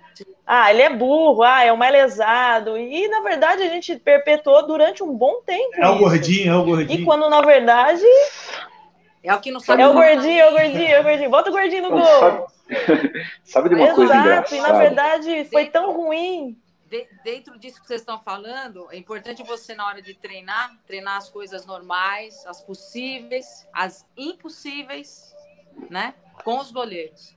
Isso é importante também. É, mesmo aquilo que. É, porque é, não pode surpreender o seu atleta, você tem que surpreender o adversário, né? É, pô, você vai pedir uma é. coisa pro seu atleta que ele nunca fez, nunca. Entendeu? É difícil. Né? É, é que a gente, a gente comentou, Meg, do estímulo, né? É. O, o, o, quanto rico tem que ser o estímulo pro, pro nos treinos. Por quê? Exatamente isso que você falou. É, a gente não mensura o que, que vai acontecer no jogo. Não de sabe, repente é? aparece uma situação inusitada e o goleiro consegue se é, reposicionar bem, ele consegue se recuperar bem e faz uma bela defesa, faz, enfim, tem uma boa leitura nessa sua já. É, é isso aí, meu querido. Quando a gente fala de alto rendimento, é isso, né? Eu tenho horas que você olha para o seu, enfim, para sua defesa, e aí você ali atrás, você sabe que tal defensor seu tem mais dificuldade, sabe? Você já, já vai tentar dar informação para ele para diminuir um pouquinho, sabe? O que de repente seria um ponto fraco para você. Né? Olha, sai um pouquinho mais, porque muito na linha você está me atrapalhando, sabe? O arremesso está vindo muito é forte, muito perto, então sai um pouquinho. E já, já começou naquela proposta que veio com o vídeo que o já me colocou. Informação que é ó, o objetivo. Se você levar o gol aí, é, o arremesso na linha dos seis metros, eu vou, eu vou xingar você, vou para cima, sabe? Agora, se não, fica tranquilo. O combinado não sai caro né? E aí, claro. Vou é... botar, que, tanto vou que, botar uma pergunta aqui princípio... que eu acho que vocês vão gostar de responder. Já aproveitando todas essas informações e de quem é a pergunta. Boa tarde, meus grandes amigos. Tá Gostaria de saber de vocês o que pode ser usado para a preparação da iniciação dos goleiros em comum na quadra e areia para o seu desenvolvimento. Nada mais, nada menos do que um cara que além de craque nas quadras, foi um cracaço nas areias também. Ivan Bruno Mazieira, o nosso querido macarrão. Então tá aí com vocês a resposta. É o cara que mais entregava cucas maravilhosas em Blumenau. Você precisava de uma cuca em Blumenau. Quem que trazia? O Maca. E era maravilhosa a cuca. Viu? Mas ó, eu vou até aproveitar esse gancho, viu? Vou aproveitar porque eu fiquei pensando muito em linkar essas questões do beat com a quadra. E eu percebi o seguinte: a questão do espaço, ela é, ela é muito né? importante. Né? O entendimento dos espaços, né? É. Na iniciação, o goleiro, a preocupação, a primeira preocupação na iniciação é o tamanho do gol. Todo goleiro na iniciação você fala, ah, mas eu tenho que defender tudo isso. As adaptações no mini são fundamentais. Se a gente adapta e se a gente, de certa forma, facilita, não é facilitar para no sentido de virar uma muleta, mas é facilitar para proporcionar que o goleiro na iniciação, a goleira na iniciação, obtenha sucesso. E aí, acho que na iniciação, pensando em iniciação, formação, no beat, eu não sei, Jaime, posso estar falando uma besteira, me corrige, tá? Mas acho que ele entendeu os espaços por causa do, da dificuldade ali do, do próprio terreno, talvez seja também um caminho, não sei. Na iniciação, eu gosto muito de trabalhar com os espaços, ele entender coberturas de espaço, onde ele tem que entrar, quais são as diagonais, bissetriz, já trazer a bissetriz para a iniciação. Eu gosto, particularmente, né? Meg? A, a própria. Ô, Meg. Marcão, vai, vai, Marcão, pode falar, pode falar. Manda, Meg. Manda, Meg. Convi convidado tem prioridade. Convidado tem prioridade. Convidado tem prioridade. Eu acho que isso que a Camila falou é importante, né? É, essa parte da, do espaço, né? Ele ter a consciência do, do espaço, principalmente dentro ali do gol, o espaço dele em relação é, à defesa dele e os atacantes que vão estar tá, vão tá no jogo. Isso é uma é coisa muito importante, né? Que ela colocou.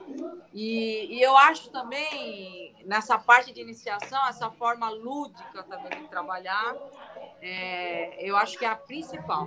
No Perfeito. começo, porque se a gente colocar uma coisa muito maçante, que ele tem que pensar muito, que ele tem que. Não, é, não é o momento, né? Sabe, estudar muito. Repetir demais, repetir demais. É. Então, não. Então, a forma lúdica, mas trabalhando toda essa parte de, de espaço, que eu acho que é o mais importante, né? Se ele Exato. tem que atacar a bola, se ele tem que ficar parado, né? O movimento. Eu acho que é, é, é mais por aí. Eu acredito mais a dessa gente... forma. Perfeito, Meg. Perfeito. Se a gente pensar na formação ali, né, na base, a gente tem que sair daquele sistema mecanizado. Né? Isso, isso aí. A gente tem que colocar para o aluno, para o goleiro, é, várias é, realidades. Então, olha, você vai pegar a bola e vai sair para fazer um passe, você vai pegar a bola, vai, você vai correr e cobrar um, uma, um lateral, sabe? É, você vai sair para ser opção de passe, brincar. E, e, e, dessa maneira, esquecer um pouquinho o que é, de repente, mais técnico, tático, né? É, é, é mais o lúdico, é mais mesmo o prazer. A gente criar, assim, situações que a, a própria Camila falou bem, cara, é a parte de tirar o goleiro uh, da zona de conforto. Ele tem que conhecer outros espaços. Né? Ali no gol, vai ser natural a assimilação dele a quanto situações de trajetória, né? ele vai entender um pouquinho, vai ficar mais fácil, posicionamento e tal. Mas aí fazer ele, de repente, ter que ir até os seis metros, sabe? Fazer ele ter que sair da área para explorar outros campos, para explorar noções de lateralidade, sabe? É importante demais, principalmente ali na base. Claro, aí a gente pensa, pô, é, tem goleiro que tem, tem medo da bola, ou, ou, ou olha para o gol, né, cara? Olha para o o tamanho do gol, como é que eu vou defender tudo isso? Não, não se preocupa com isso, né? Então, é reforçar, assim, a, a, o êxito do goleiro, parabenizar, detalhezinhos que, de repente, ah, aquela bola que foi no... Não, não fica, fica tranquilo aquela bola você vai pegar com o tempo, né? Você vai crescer, coisas do tipo. Mas o que quer... dá para mesmo fazer é, é você quer ver as goleiras é, é adaptar, né? Sim. É. Você quer ver é goleiro e goleira feliz? É dar bobinho para eles, dá bobinho para eles e fala assim, ó, a cada bola defendida você elimina um.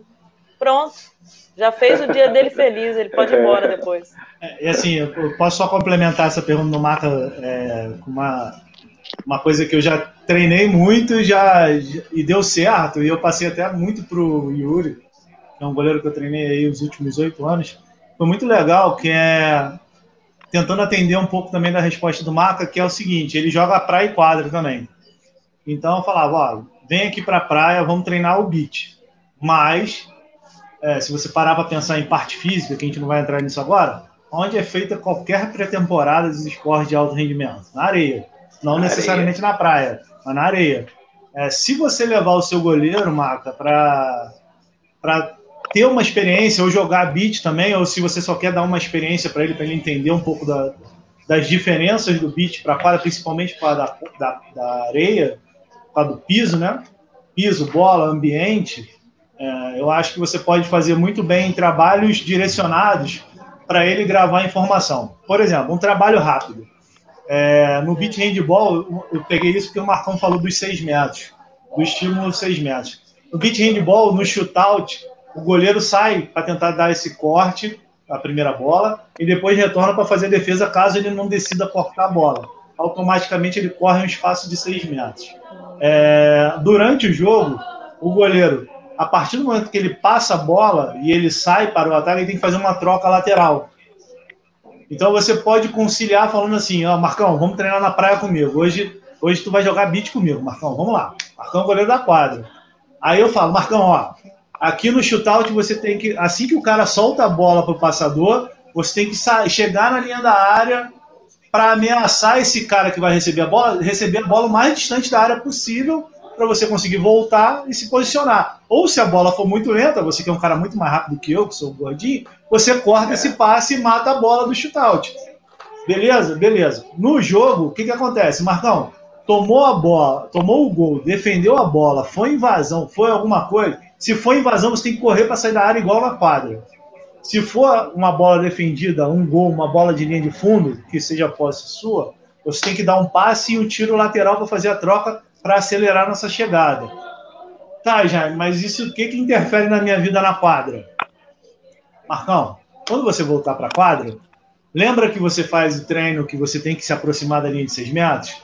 Lembra que tem a situação do 7 contra 6 que tem que dar um tiro para lateral para sair? Lembra que a primeira reação que você tem que ter quando você tem o domínio da bola é olhar para frente, seja tiro de saída, seja contra-ataque, seja bola direta? Conciliar umas duas modalidades na mesma posição com informações diferentes. Então, eu acho que isso poderia te ajudar, Maquinha. Eu acho que é a minha colocação sobre isso.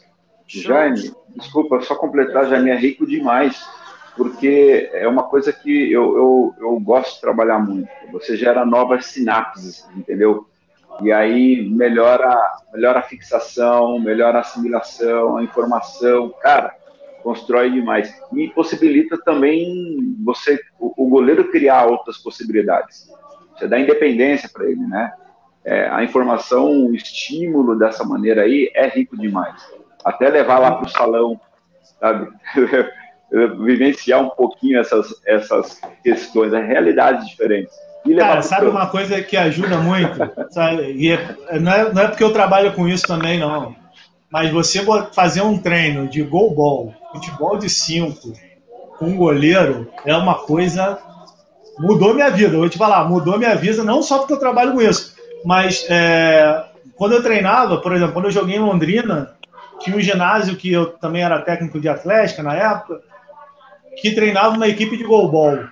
E aí eu falei, pô, posso fazer um treino com vocês? Eles podem, não sei o quê. Cara, a sua percepção de espaço, a sua audição, o seu, o seu, o seu tá, muda tudo, muda tudo.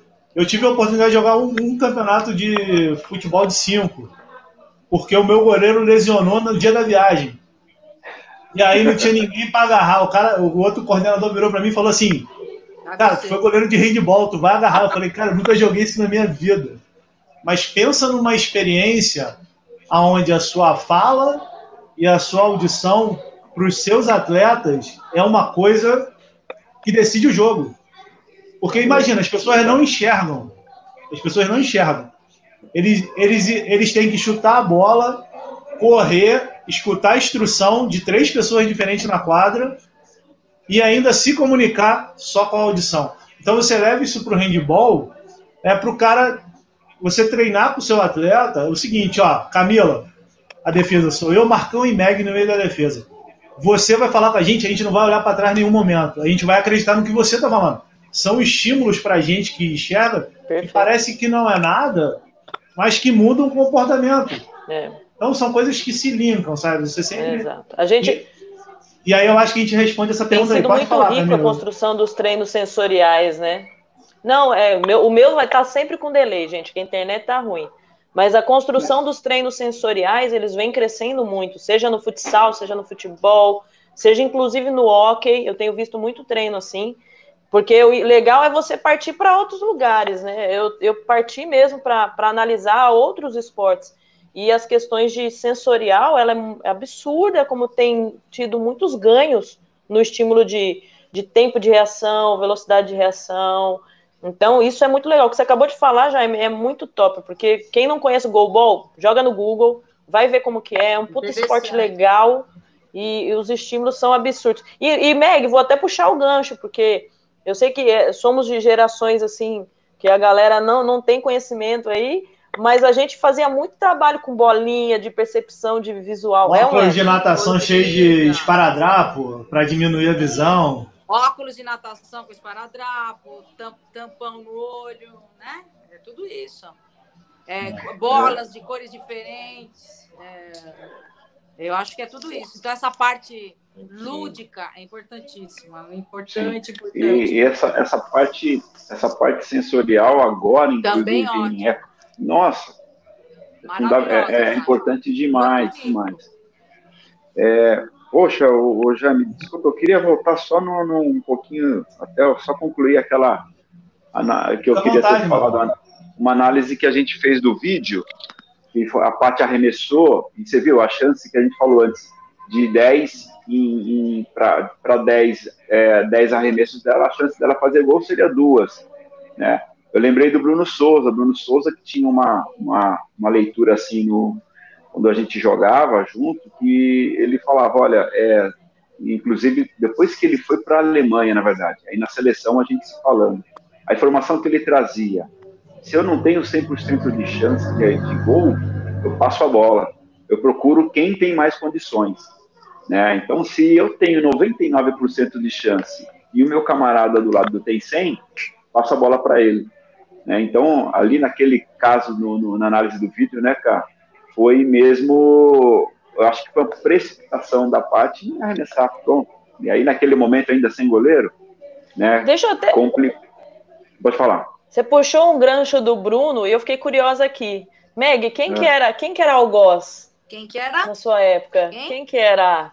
Não ouvi, não ouvi. Algoz, a menina que, tipo, porque eu vi várias algoz mesmo, a menina que que na época que chutava e era de quem que era? Mim, Porque eu vi uma live da Soraya, época, ri muito é, aquele povo. maravilhosa, tudo, mas na minha época era Zezé.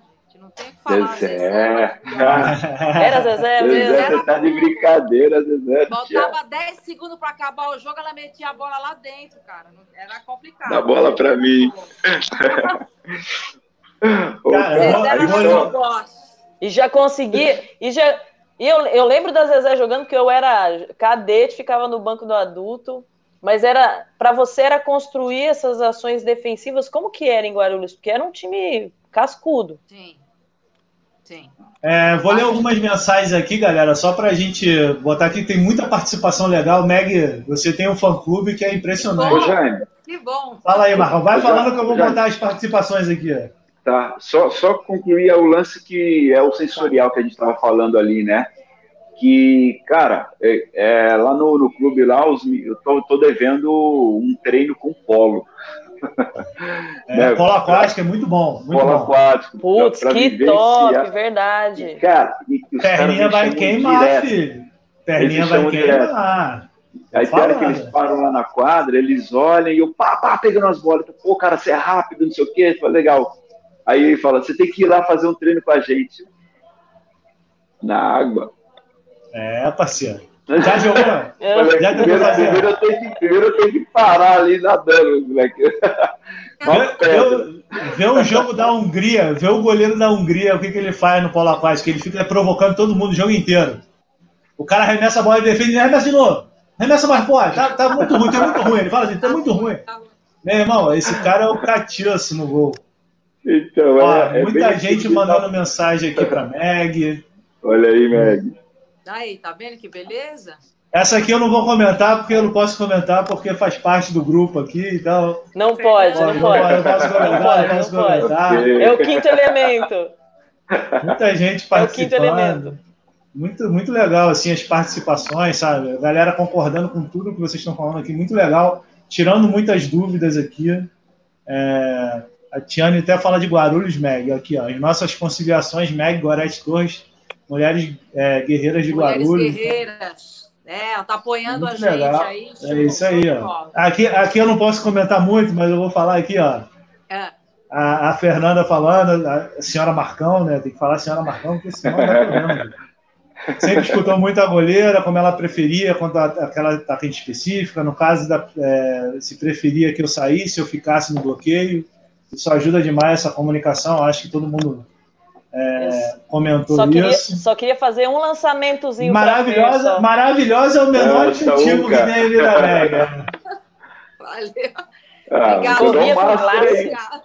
Ô, cara, jogar o Master. É, o Master tá aí, ó. É. Master é só alegria. Fernandinha tá treinando forte só aqui. Mesmo. É. Não, o Rômulo tá acompanhando a gente. Rômulo, se Cara, prepara que qualquer eu, eu, nem tá vou, eu nem vou fazer. Eu nem vou fazer o anendo, mas eu digo nada não, viu? Esse povo aí, se voltar a jogar um Master, a qualidade técnica que esse pessoal tem. É show. Olha, né? o Paulista vai ter uma briga boa, viu? Vai ter que trazer. Camila, vai ter que trazer o, os quatro da, do Paulista para jogar o Master. Vou falar um negócio para você. Vai pro Master para se divertir. O jogar vai acontecer, vai ganhar, vai perder. Eu vou, eu vou pro Master para rever a galera tomar a água que o passarinho não bebe e dar risada no boi de tudo. Se eu vou ganhar, a, se eu vou eu perder... Acho, eu acho que o Hulk... Ó, o Master, o Hulk, é, o único problema é que, assim, ele deve ter um problema com atraso de horário de jogo, porque uma vez eu fui ver, esse povo fica numa resenha, não, resenha, tinha que ser, quadra jogar. Tinha que ser campeonato de resenha, Camilo. Ah, um comentário muito legal do Fiel, que é um cara que trabalha muito também no litoral lá, o Eugênio Fiel, que trabalha também muito com beat. É um cara muito estudioso que eu tive o prazer de conhecer, jogamos contra algumas vezes, mas é um cara que batalha muito lá em São Vicente, Praia Grande. essa região do, do, onde o beat já foi muito forte e a gente torce. Ainda é muito forte na categoria de base, mas a gente torce para que volte e retorne o quanto antes para as categorias principais também. É, o que ele coloca ali é, são possibilidades, né, Jaime? É isso aí, ah, mas é exatamente. Show. Aqui a gente já leu, Flavinha, sempre teve uma boa visão, fala muito com a defesa dela, scout é muito importante. Uma pergunta aqui do Ivanei, diretor técnico da Federação de Handball do Rio de Janeiro. Por um acaso, hoje eu estou com a camisa que ele me deu. Não estou usando para fazer política nem nada, o Ivanei é meu amigo, mas só, eu só vesti essa camisa aqui porque ele e o Emerson estão na, na federação e aí estão fazendo um bom trabalho. Se tivesse fazendo merda, já tinha queimado essa porra e jogado ah, fora. Ó, ó. E eu falo mesmo, eu falo mesmo. Então, assim, ó, para a nossa convidada responder dessa vez. Só ela responde agora, porque a gente está batendo uma hora e meia de live. É, muita gente participando, muita gente desde o começo acompanhando, sem sair. O Ivanei pergunta aqui, Meg, na sua visão, não havendo como conciliar, qual o melhor momento do goleiro tem para optar entre a modalidade que ele queira se dedicar? Como é que você vê isso? Ou você consegue se dedicar nas duas? É, aí é com você, a resposta é sua. Ah, é difícil, né? Eu acho que isso é de cada um, né? É, é, a questão do goleiro, uma coisa que vocês colocarem, acho que em outras lives aí, é fazer ele se sentir bem, né? É, e ele tenha sucesso naquilo que ele está fazendo. Então, eu vou falar por mim. Eu, eu tinha nove anos, eu jogava na escola, né? É, eu jogava na linha, eu era central, não era goleira, tá? E no dia da final, minha goleira ficou doente, a goleira da nossa equipe, e nenhuma menina queria ir pro gol. Cara, é... Poxa vida, eu, eu brincava de futebol com meus irmãos, né? Eu era café com leite. Eu ia sempre pro gol para brincar, para pegar as bolinhas. Eu falei, professor, eu vou pro gol vou eu pro gol, não tem problema, eu vou. Não, você não, você é minha capitã, você é minha central. É, não, não, mas eu vou, professor, não tenho medo da bola, eu vou. E foi bom, foi gratificante, eu fui muito bem, fiquei feliz, a gente ganhou. Essa foi uma situação. Eu acho que vai depender muito, é, sabe, do que ela está fazendo. Se são esportes diferentes, se são coisas diferentes, é, se são de formas diferentes, né? A, uh, o, o, estímulo que ela o estímulo que ela está tendo e o sucesso que ela está dentro tá tendo dentro daquilo que ela está fazendo. Eu acho que isso conta muito né? É, acho então, que é um jeito mais mais fácil aí para ela tentar decidir né? E a questão perfeito. também de só disso da questão de goleiro eu falo também na questão de trabalho né? Certo é, Olha quem está aparecendo por aqui também, ó. Esse é. aqui, esse aqui já tem, já tem a chave do, do computador aqui para entrar, então é, beijo no coração. Eu acho que algumas de, de, de, tentar escolher isso é, é, muito difícil. Eu acho que hoje está mais fácil. Né? Deixa eu só, deixa eu só fazer um comentário aqui sobre o. É, tem umas pessoas mandando alguns links e não está abrindo, ó, tá vendo?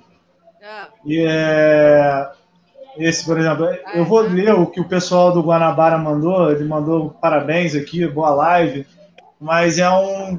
Como todo mundo está correndo atrás nessa quarentena, tem alguns clubes também que estão fazendo outras ações, né? Então eu vou ler aqui o texto para vocês é, e vou deixar aqui o, o Instagram deles, que a gente vai. Eu vou estar tá fazendo uma live com eles, o Mike, Vai, vai, eles vão soltar a data nesse Instagram, que é a comemoração de aniversário do clube, que já foi campeão carioca 2019, 2018. É, e estão fazendo um projeto muito legal chamado Live com Ídolos. E aí fizeram uma votação lá no, aqui no Rio e saíram alguns nomes. Eu, Dara, Mike, eu não me lembro quem é o outro do feminino. É, mas, ó, pessoal, tem a Meg aí. Já botei o Instagram dela aqui também, fala com ela. Mas, é, sem querer direcionar votos, é, vou ler aqui, vou ler aqui essa, essa ação que eles estão fazendo, que é, é para ajudar até a, a, própria manutenção do clube, né? O Guanabara Handball, como parte de comemoração do seu aniversário de quatro anos, está promovendo uma rifa solidária. Estamos vivendo uma situação delicada em nosso estado, então parte do que é arrecadado será doado em formas de cesta básica para a comunidade do Caju, que é uma, é, para quem não conhece o Rio de Janeiro, é zona portuária ali, onde tem muitas comunidades também, onde desenvolvemos a nossa equipe infantil. Pô, legal, essa informação eu não sabia. É, contamos com a ajuda de vocês, o Brasil todo pode participar. A rifa custa apenas R$ reais e os prêmios são camisa oficial do clube, bola de handball, removedor e mais algumas coisas.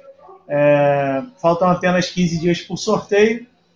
Eles tinham mandado o link, mas o link não está abrindo. Então tá aí o Instagram deles. Se você quiser participar, se você quiser colaborar com a molecada, Guanabara Handball. É, deixa eu ver se está escrito certo. Opa, está escrito errado. Deixa eu escrever certo aqui para todo mundo ver. Escrevi o handball em português e é em inglês. Tá? Arroba Guanabara Handball. É, agora tá certo. Guanabara Handball, você vai lá no Instagram, dá uma conferida. Amanhã tem a live três horas, que a, a gente abre essa live, eu com eles, né? E agradeço o convite, agradeço até o carinho de ter sido um dos nomes votados lá. Fico muito feliz, obrigado. Sinal que nosso trabalho de formiguinha ainda gera alguma coisa, gera é, bons frutos, né? Para a gente que é goleiro. E aí eu vou fechar, galera, antes da gente entrar nas nossas considerações finais. Queria que o Marcão respondesse essa. Quais são os principais pontos e objetivos? O que é mais importante aprender durante a categoria infantil, cadete, do treinamento de goleiro? No seu ponto de vista, Marcão. Por favor. Jarmizeira, legal pergunta. Do, Be... do Berto Júnior. Isso, Berto Júnior. Meu querido, é, você está acompanhando a live aí, né, desde o início, e a gente comentou aqui sobre a, o quanto é importante você oferecer estímulos para o goleiro, né? E, não se ater tanto a questão é, tão técnica da coisa, sabe? É, é, uma, é uma parte que, com os estímulos que você vai dando, ele vai é, adquirindo. Importante, sim, colocar situações diferenciadas, é, que ele saia é, da zona de conforto, tá? que, ele, que ele tenha que, de repente, driblar uma bola, sair da, da área e, de repente, ter que correr para o gol e fazer a defesa ao mesmo tempo, e não uma defesa, duas defesas, Tá? De repente, situações que ele tem que estar tá deitado no chão, fazer cambalhotas, rolamentos, né? É, porque isso é, é, é muito rico para a questão motora de desenvolvimento nessas categorias. E aí, levando para aquilo que é específico, né? Que é o goleiro ali no gol, recebendo arremesso, a parte técnica, ela, ela, ela vai ser lapidada aos poucos, né?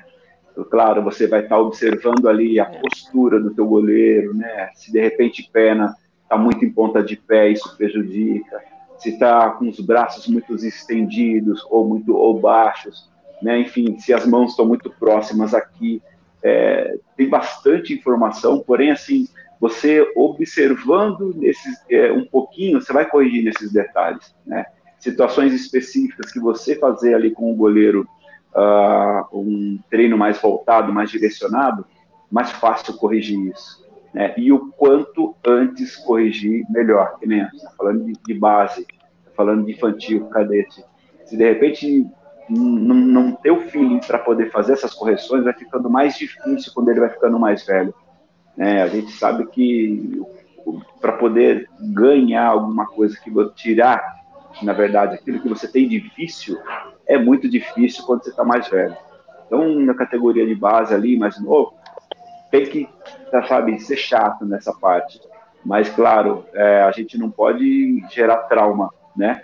Tem que sim dar estímulo de maneira que o goleiro entenda a evolução, ele perceba a eficiência de tal postura, de tal movimento, para aí sim, vamos dizer, é, ter um desenvolvimento legal, né? É um pouco disso. Claro, é, é, tem muita coisa trabalhada, né? Acho que Camila aí pode falar um pouquinho mais também. É, é isso que eu ia complementar. Camila e Meg, que trabalham muito com a categoria de base, é. querem complementar? Ó, o Marcão. É, basicamente, o Marcão puxou o gancho. De tudo. É trabalhar um pouquinho de tudo, dar todos os estímulos. É, inclusive, vou colocar mais alguma coisa assim. É, Uma coisa que, de repente, para a criança também, acho que às vezes atrapalha. A gente, quando vai ficando mais velho, a gente já fica mais calejado. Barulho, barulho, durante o treinamento. Barulho. É verdade. É, ficar é, também, sabe, é, instigando, falar, olha, é, se você não conseguir fazer dessa forma, é, tem um castigo para pagar, tem alguma coisa assim. Dá uma, né, uns estímulos diferentes dessa forma. Mas eu acho assim, de uma forma não tão pressionada, né, que a gente tem falado aqui, né? Não, tem que ser de uma forma é, assim que não seja direcionada, é, né? Direcionada, não, tem que ser assim, você tem que fazer, não pode ficar uma Fechado, coisa né? desgastante, chata pro, pro atleta, senão ele perde todo o tesão mesmo de estar naquela posição e de, e de continuar, né? Eu acho que isso é muito importante nessa fase, né? Porque e a questão do sucesso que eu acho que é importante também. Ele vê que ele está dando certo, aquilo que a gente está falando, ele consegue fazer, ele consegue realizar com dificuldade, né? Pô, dá uma cambalhota agora e vem, sabe? É, é, dá uma estrelinha agora e vem para pegar uma bola. É. é. tudo de uma questão mais é, brincando do que sendo uma coisa mais dura. Eu acho que de, dessa forma. A gente acaba conquistando o atleta dessa forma. É, ama, ama, amarrando a, a, fala do Marcão e da Meg, é, é basicamente isso. Você seu goleiro chegou muitas vezes para você infantil, então ele ainda não é goleiro, ele vai descobrir o posto. E quanto maior você criar um repertório motor para ele, seja com brincadeira, outros esportes, Sim. eu falo muito sobre badminton, frescobol, frescobol. Uh, qualquer outro elemento, voleibol, você vai brincar, você é líbero, você vai aumentar o repertório motor dessa criança, desse goleiro, e geral, às vezes, até porque tua equipe também precisa desse aumento desse repertório, né? E você vai agregando, vai agregando elemento técnico, vai agregando movimento técnico, vai agregando, e você vai construindo, né? Muitos elementos, né? E você vai perceber, é o que, é o que a gente fala, é o divisor de águas, é quem criou, foi criado dentro do banheiro, e quem foi criado no quintal. Né? Você consegue perceber isso. E muitas vezes o déficit né, nesse estímulo motor, ele chega para você e pronto, ele chega. Não adianta você falar, ah, você não vai ser goleiro. Não, você vai criar elementos dentro do seu treinamento, dentro do seu núcleo, dentro da sua escolinha, dentro da sua escola, coisas que você pode enriquecer nesse repertório. Acho que é mais ou menos o caminho e já também puxando um pouquinho já para a gente finalizar, né? Né, Jaime? Estamos na hora, estamos na hora. Então vamos lá. É, primeiro, vou abrir para considerações, considerações finais de todos vocês, depois a gente faz nosso grande agradecimento. Que tomara que eu tenha internet para o resto da semana, porque com a Meg aqui a internet ficou pesada demais.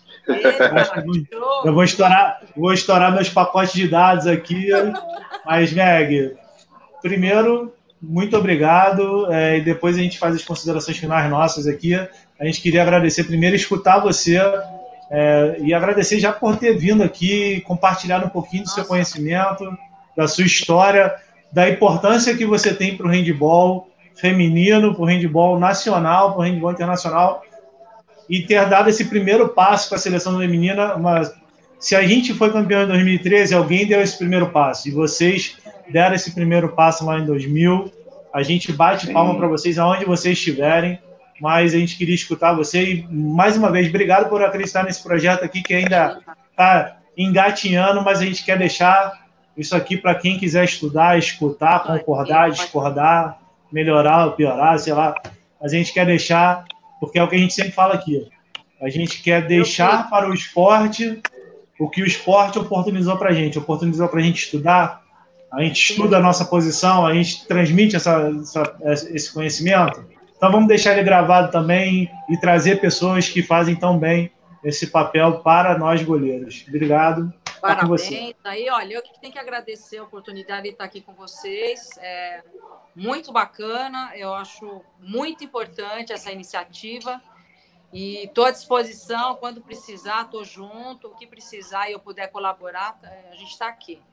É, agradecer as palavras, Jaime. E você também fez história, faz história, Marcão continua ainda fazendo história, Camila, um baita no trabalho maravilhoso, sabe? É, só, só, só agradecer a oportunidade de estar aqui com vocês e tentar transmitir um pouquinho daquilo que a gente tenta fazer, né? É, é aquilo que a gente falou, não é uma, uma receita, né?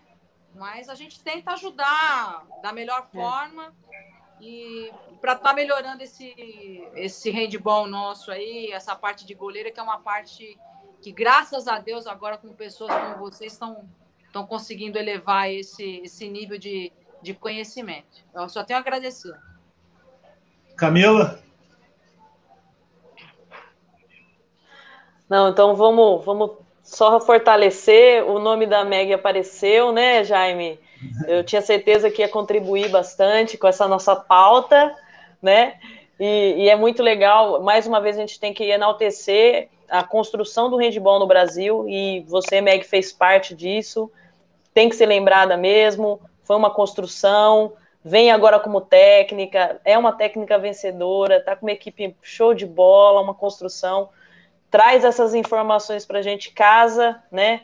essa questão do goleiro, dos específicos, do treinador, dos treinos. Obrigado mesmo pela participação, só tenho a agradecer mais uma vez a todos que participaram da, da live, mais uma vez. Gente, a gente vai trazer o melhor, vamos, não estamos certo, como o Jaime sempre fala, não é. A gente não está aqui falando a verdade absoluta, porque ela não existe, cada um tem a sua, mas o que a gente puder levar e for acrescentar para qualquer um que ame o esporte, ame o posto específico, a gente está aqui. Marcão, obrigado mais uma vez. Adoro esses encontros a cada 15 dias que a gente consegue se ver, rir um pouco antes de começar a live, né? E, e dar sequência. Gente, obrigado mesmo por mais um encontro, viu? Tá contigo, neguinho. Eita. Ah, Meg, ah, que top, viu, meu? receber você aqui hoje, te reencontrar, né? Te ver, ver que está tudo bem. É, parabenizar, sim, pelo trabalho, né? A gente sabe o quanto árduo é essa nossa profissão, né? E aí, de repente, você agrega mais uma que é a de ser técnica, né? É então, poxa, então, parabéns, né? Todo o sucesso do mundo aí nessa trajetória, né? Já vem construindo ela há um tempo. A gente acredita que é, a sequência disso, a continuidade, vai trazer excelentes frutos no futuro. Já vem trazendo, né, alguns troféus aí, aí a mostra, é. coisa bonita. é. Cá, show de bola mais uma vez, estamos juntos aqui, uma satisfação muito grande estar com vocês. Jaime Zera, fera demais, ídolo pra gente, né? E hoje a gente falou bastante né, da questão do, do modelo de jogo, falamos bastante do que é interessante para o goleiro, dentro do ponto de vista lá atrás, quanto ao posicionamento, quanto à leitura de jogo, quanto a dele né, na construção do jogo, é o primeiro atacante, né? Então, é, concluir tudo isso de uma maneira que vieram as perguntas que nos ajudaram também a enriquecer e aí a gente cresce com isso também, né? Enquanto conhecimento. Que bacana, que bacana. Gente, agradecer mais uma vez a oportunidade. Uh, essa pandemia aí tá, tá de uma maneira que a gente não mensura até onde vai, então aproveitem os momentos, né, que é de, de repente, buscar estudar, buscar ler, né, buscar fazer os treinos específicos em casa, alguma coisa funcional, se prepara, não fica em casa quieto, né, parado com esse tempo ocioso não perde essa oportunidade, né? Porque depois disso a gente crê e reza bastante que as coisas se resolvam melhor, a gente volta ao que é o normal, né? Não tem nessa de pensar em novo normal, não. A gente quer o normal como antes, né? A gente é. acredita e reza para que isso volte dessa maneira. E obrigado mais uma vez, está aqui, Janizeira, e com vocês. Ah, daqui 15 dias a gente se encontra de novo. Jaime, posso dar só dois agradecimentos especiais? Até dez. Duas pessoas especiais para mim nessa minha trajetória de atleta e, e agora como técnica, né? Primeiro a Marisa Lofredo, né? Que eu não preciso nem falar para vocês. Foi uma pessoa muito importante que na minha época de, de atleta. É, ela já começava a trabalhar essa parte de goleiro específico, a gente tinha um horário específico. Então, foi uma pessoa muito importante na minha trajetória de atleta. E hoje, como técnica, né? Ela ajuda bastante. É, o currículo que ela tem, as experiências, isso ajuda a gente bastante dentro da equipe. E a Xana Masson, que eu acho que você podia convidar também para estar tá aí. E que foi minha colega de. Não dá spoiler! Não dá, não tá dá dando spoiler. spoiler, não spoiler. Tem, a, tem a lista aqui. Não, Pode dar spoiler. Não, não, não, entrega a lista, não, velho. Não, não entrega a lista. Então. Deixa a galera ficar curiosa, pô. É uma pessoa que merece todo o nosso, nosso apoio, nossa dedicação. Para mim, é a melhor goleira aí do, do mundo atualmente ainda, mesmo com 40, 41 anos. E foi uma pessoa muito importante também na minha fase de seleção. A gente se dava muito bem, a gente se ajudava muito e, e foi muito importante. E foi a que abriu as portas, né? Vamos dizer assim. Não que outras antigamente não tivessem recebido o convite para jogar fora, mas ela foi a pioneira isso abriu caminhos, acho que melhores também para o feminino, né? Abriu portas. Então são duas pessoas especiais que eu gostaria de agradecer aqui, tá bom? Mas a gente vai conversar com ela sim, pode ter certeza. Tá bom, tá, a, bom, gente, tá bom. a gente tem a listinha aqui por causa dos assuntos, a gente faz o convite, aí a gente monta nesses 15 dias e pra, provavelmente se ela aceitar participar do nosso humilde, do nosso humilde bate-papo aqui, ela vai ser muito bem-vinda. Aceito. Ela vai pessoa Aí já vou deixar o spoiler. Ela tá. Então já, então, já que deu spoiler, ela tá intimada, porque eu vou mandar essa live para ela e isso ela aí, vai ver, tá intimada já, né? Porque ela, porque ela é uma, ela é uma parceira, cara. A gente começou a conversar agora nessa pandemia. Ela tá fazendo várias coisas legais lá no CSKA, na Rússia. Já voltou a treinar, inclusive. Tá aí, Sim. se bobear, já tem até um tema para conversar com ela. Então, Meg deu spoiler, já lançamos aí. Não sei se é nos próximos 15 dias, né? Porque a gente, a gente, a gente tem os convites do Beat ainda rolando também, porque o Beat tem que aparecer aqui também. Então, ó, tá vendo? A, a lista que só bom, aumenta. Acho que a gente ganha com isso, o handball ganha com isso. Lembrando a todo mundo que participou que esse vídeo fica na página, tá disponível, não tem problema nenhum de você pegar, compartilhar, utilizar. A gente está fazendo isso justamente para isso. A hora que você quiser, o tema bater com o que você quiser trabalhar, você quer apresentar na sua escola, você quer conhecer melhor as pessoas, a gente sempre bota o Instagram, bota o contato aqui de todo mundo, colocamos o Instagram da Meg, é, tem o Instagram da Camila, tem o meu, tem o do Marcão do, do Estúdio Funcional. Então a gente faz aqui para todos. Se você quer uma coisa mais profissional, tem os contatos, você procura, mas isso aqui continua sendo e a gente pretende que seja gratuito para todos sempre, porque é um legado. Então, Meg, mais uma vez, muito obrigado. É, obrigado por tudo que você fez até hoje pelo handball e você ainda faz. As pessoas precisam saber que a gente tem ídolos que ainda trabalham com esporte. Às vezes a nova geração não tem ideia de quem são essas pessoas e o que foram essas pessoas e o que ainda são essas pessoas para poder respeitá-las. Isso aqui também faz parte desse projeto de trazer vocês é, com toda a história, porque a gente sempre bateu palma, se espelhou, mesmo sendo handball feminino, mas a, a, a, qualidade, a quantidade de coisas que vocês construíram no handball feminino para chegar ao handball feminino onde, onde já está e pode chegar muito mais, mas foram por causa de você, foram por causa de Marisa, foram por causa de Zezé, foram por causa de Dali, são, é, ainda por causa de Xana. Então, assim, tem muita gente que a gente, a gente tem que lembrar, mas a gente traz aqui no, de coração os goleiros que história fizeram. A gente quer trazer a nova geração. O Romulo está sempre participando aqui, o Leandrão, o Renan, o pessoal que está começando, que não tiveram a carreira de repente tão longa quanto a nossa aqui, ou a de vocês, é, mas que fazem um trabalho muito positivo e continuam conquistando continuam construindo. Não foi porque de repente ele não foi para uma Olimpíada, não foi para o Campeonato do Mundo, não tem uma medalha, que ele parou de se dedicar à posição. Então eles continuam essa construção. Isso é importante e é importante para as gerações que vêm sendo construídas por eles conhecerem pessoas gigantes como você é, importantes como você é, é e que É, a gente torce para um dia a gestão da nossa modalidade dê o valor que você merece, a história que você merece. Já falei isso com o Marcão e vou continuar falando, mas ainda bem que você está aqui para a gente poder falar diretamente para você, que é de coração, aqui não tem política, a política aqui é proibida, aqui é sinceridade, é papo e não tem enrolação. A gente não fala isso para massagear ela, a gente fala isso porque é fato e a gente bate muita palma para você é, e para todos que fizeram. E eu queria fazer uma novidade, não combinei isso com ninguém, mas queria fechar essa live.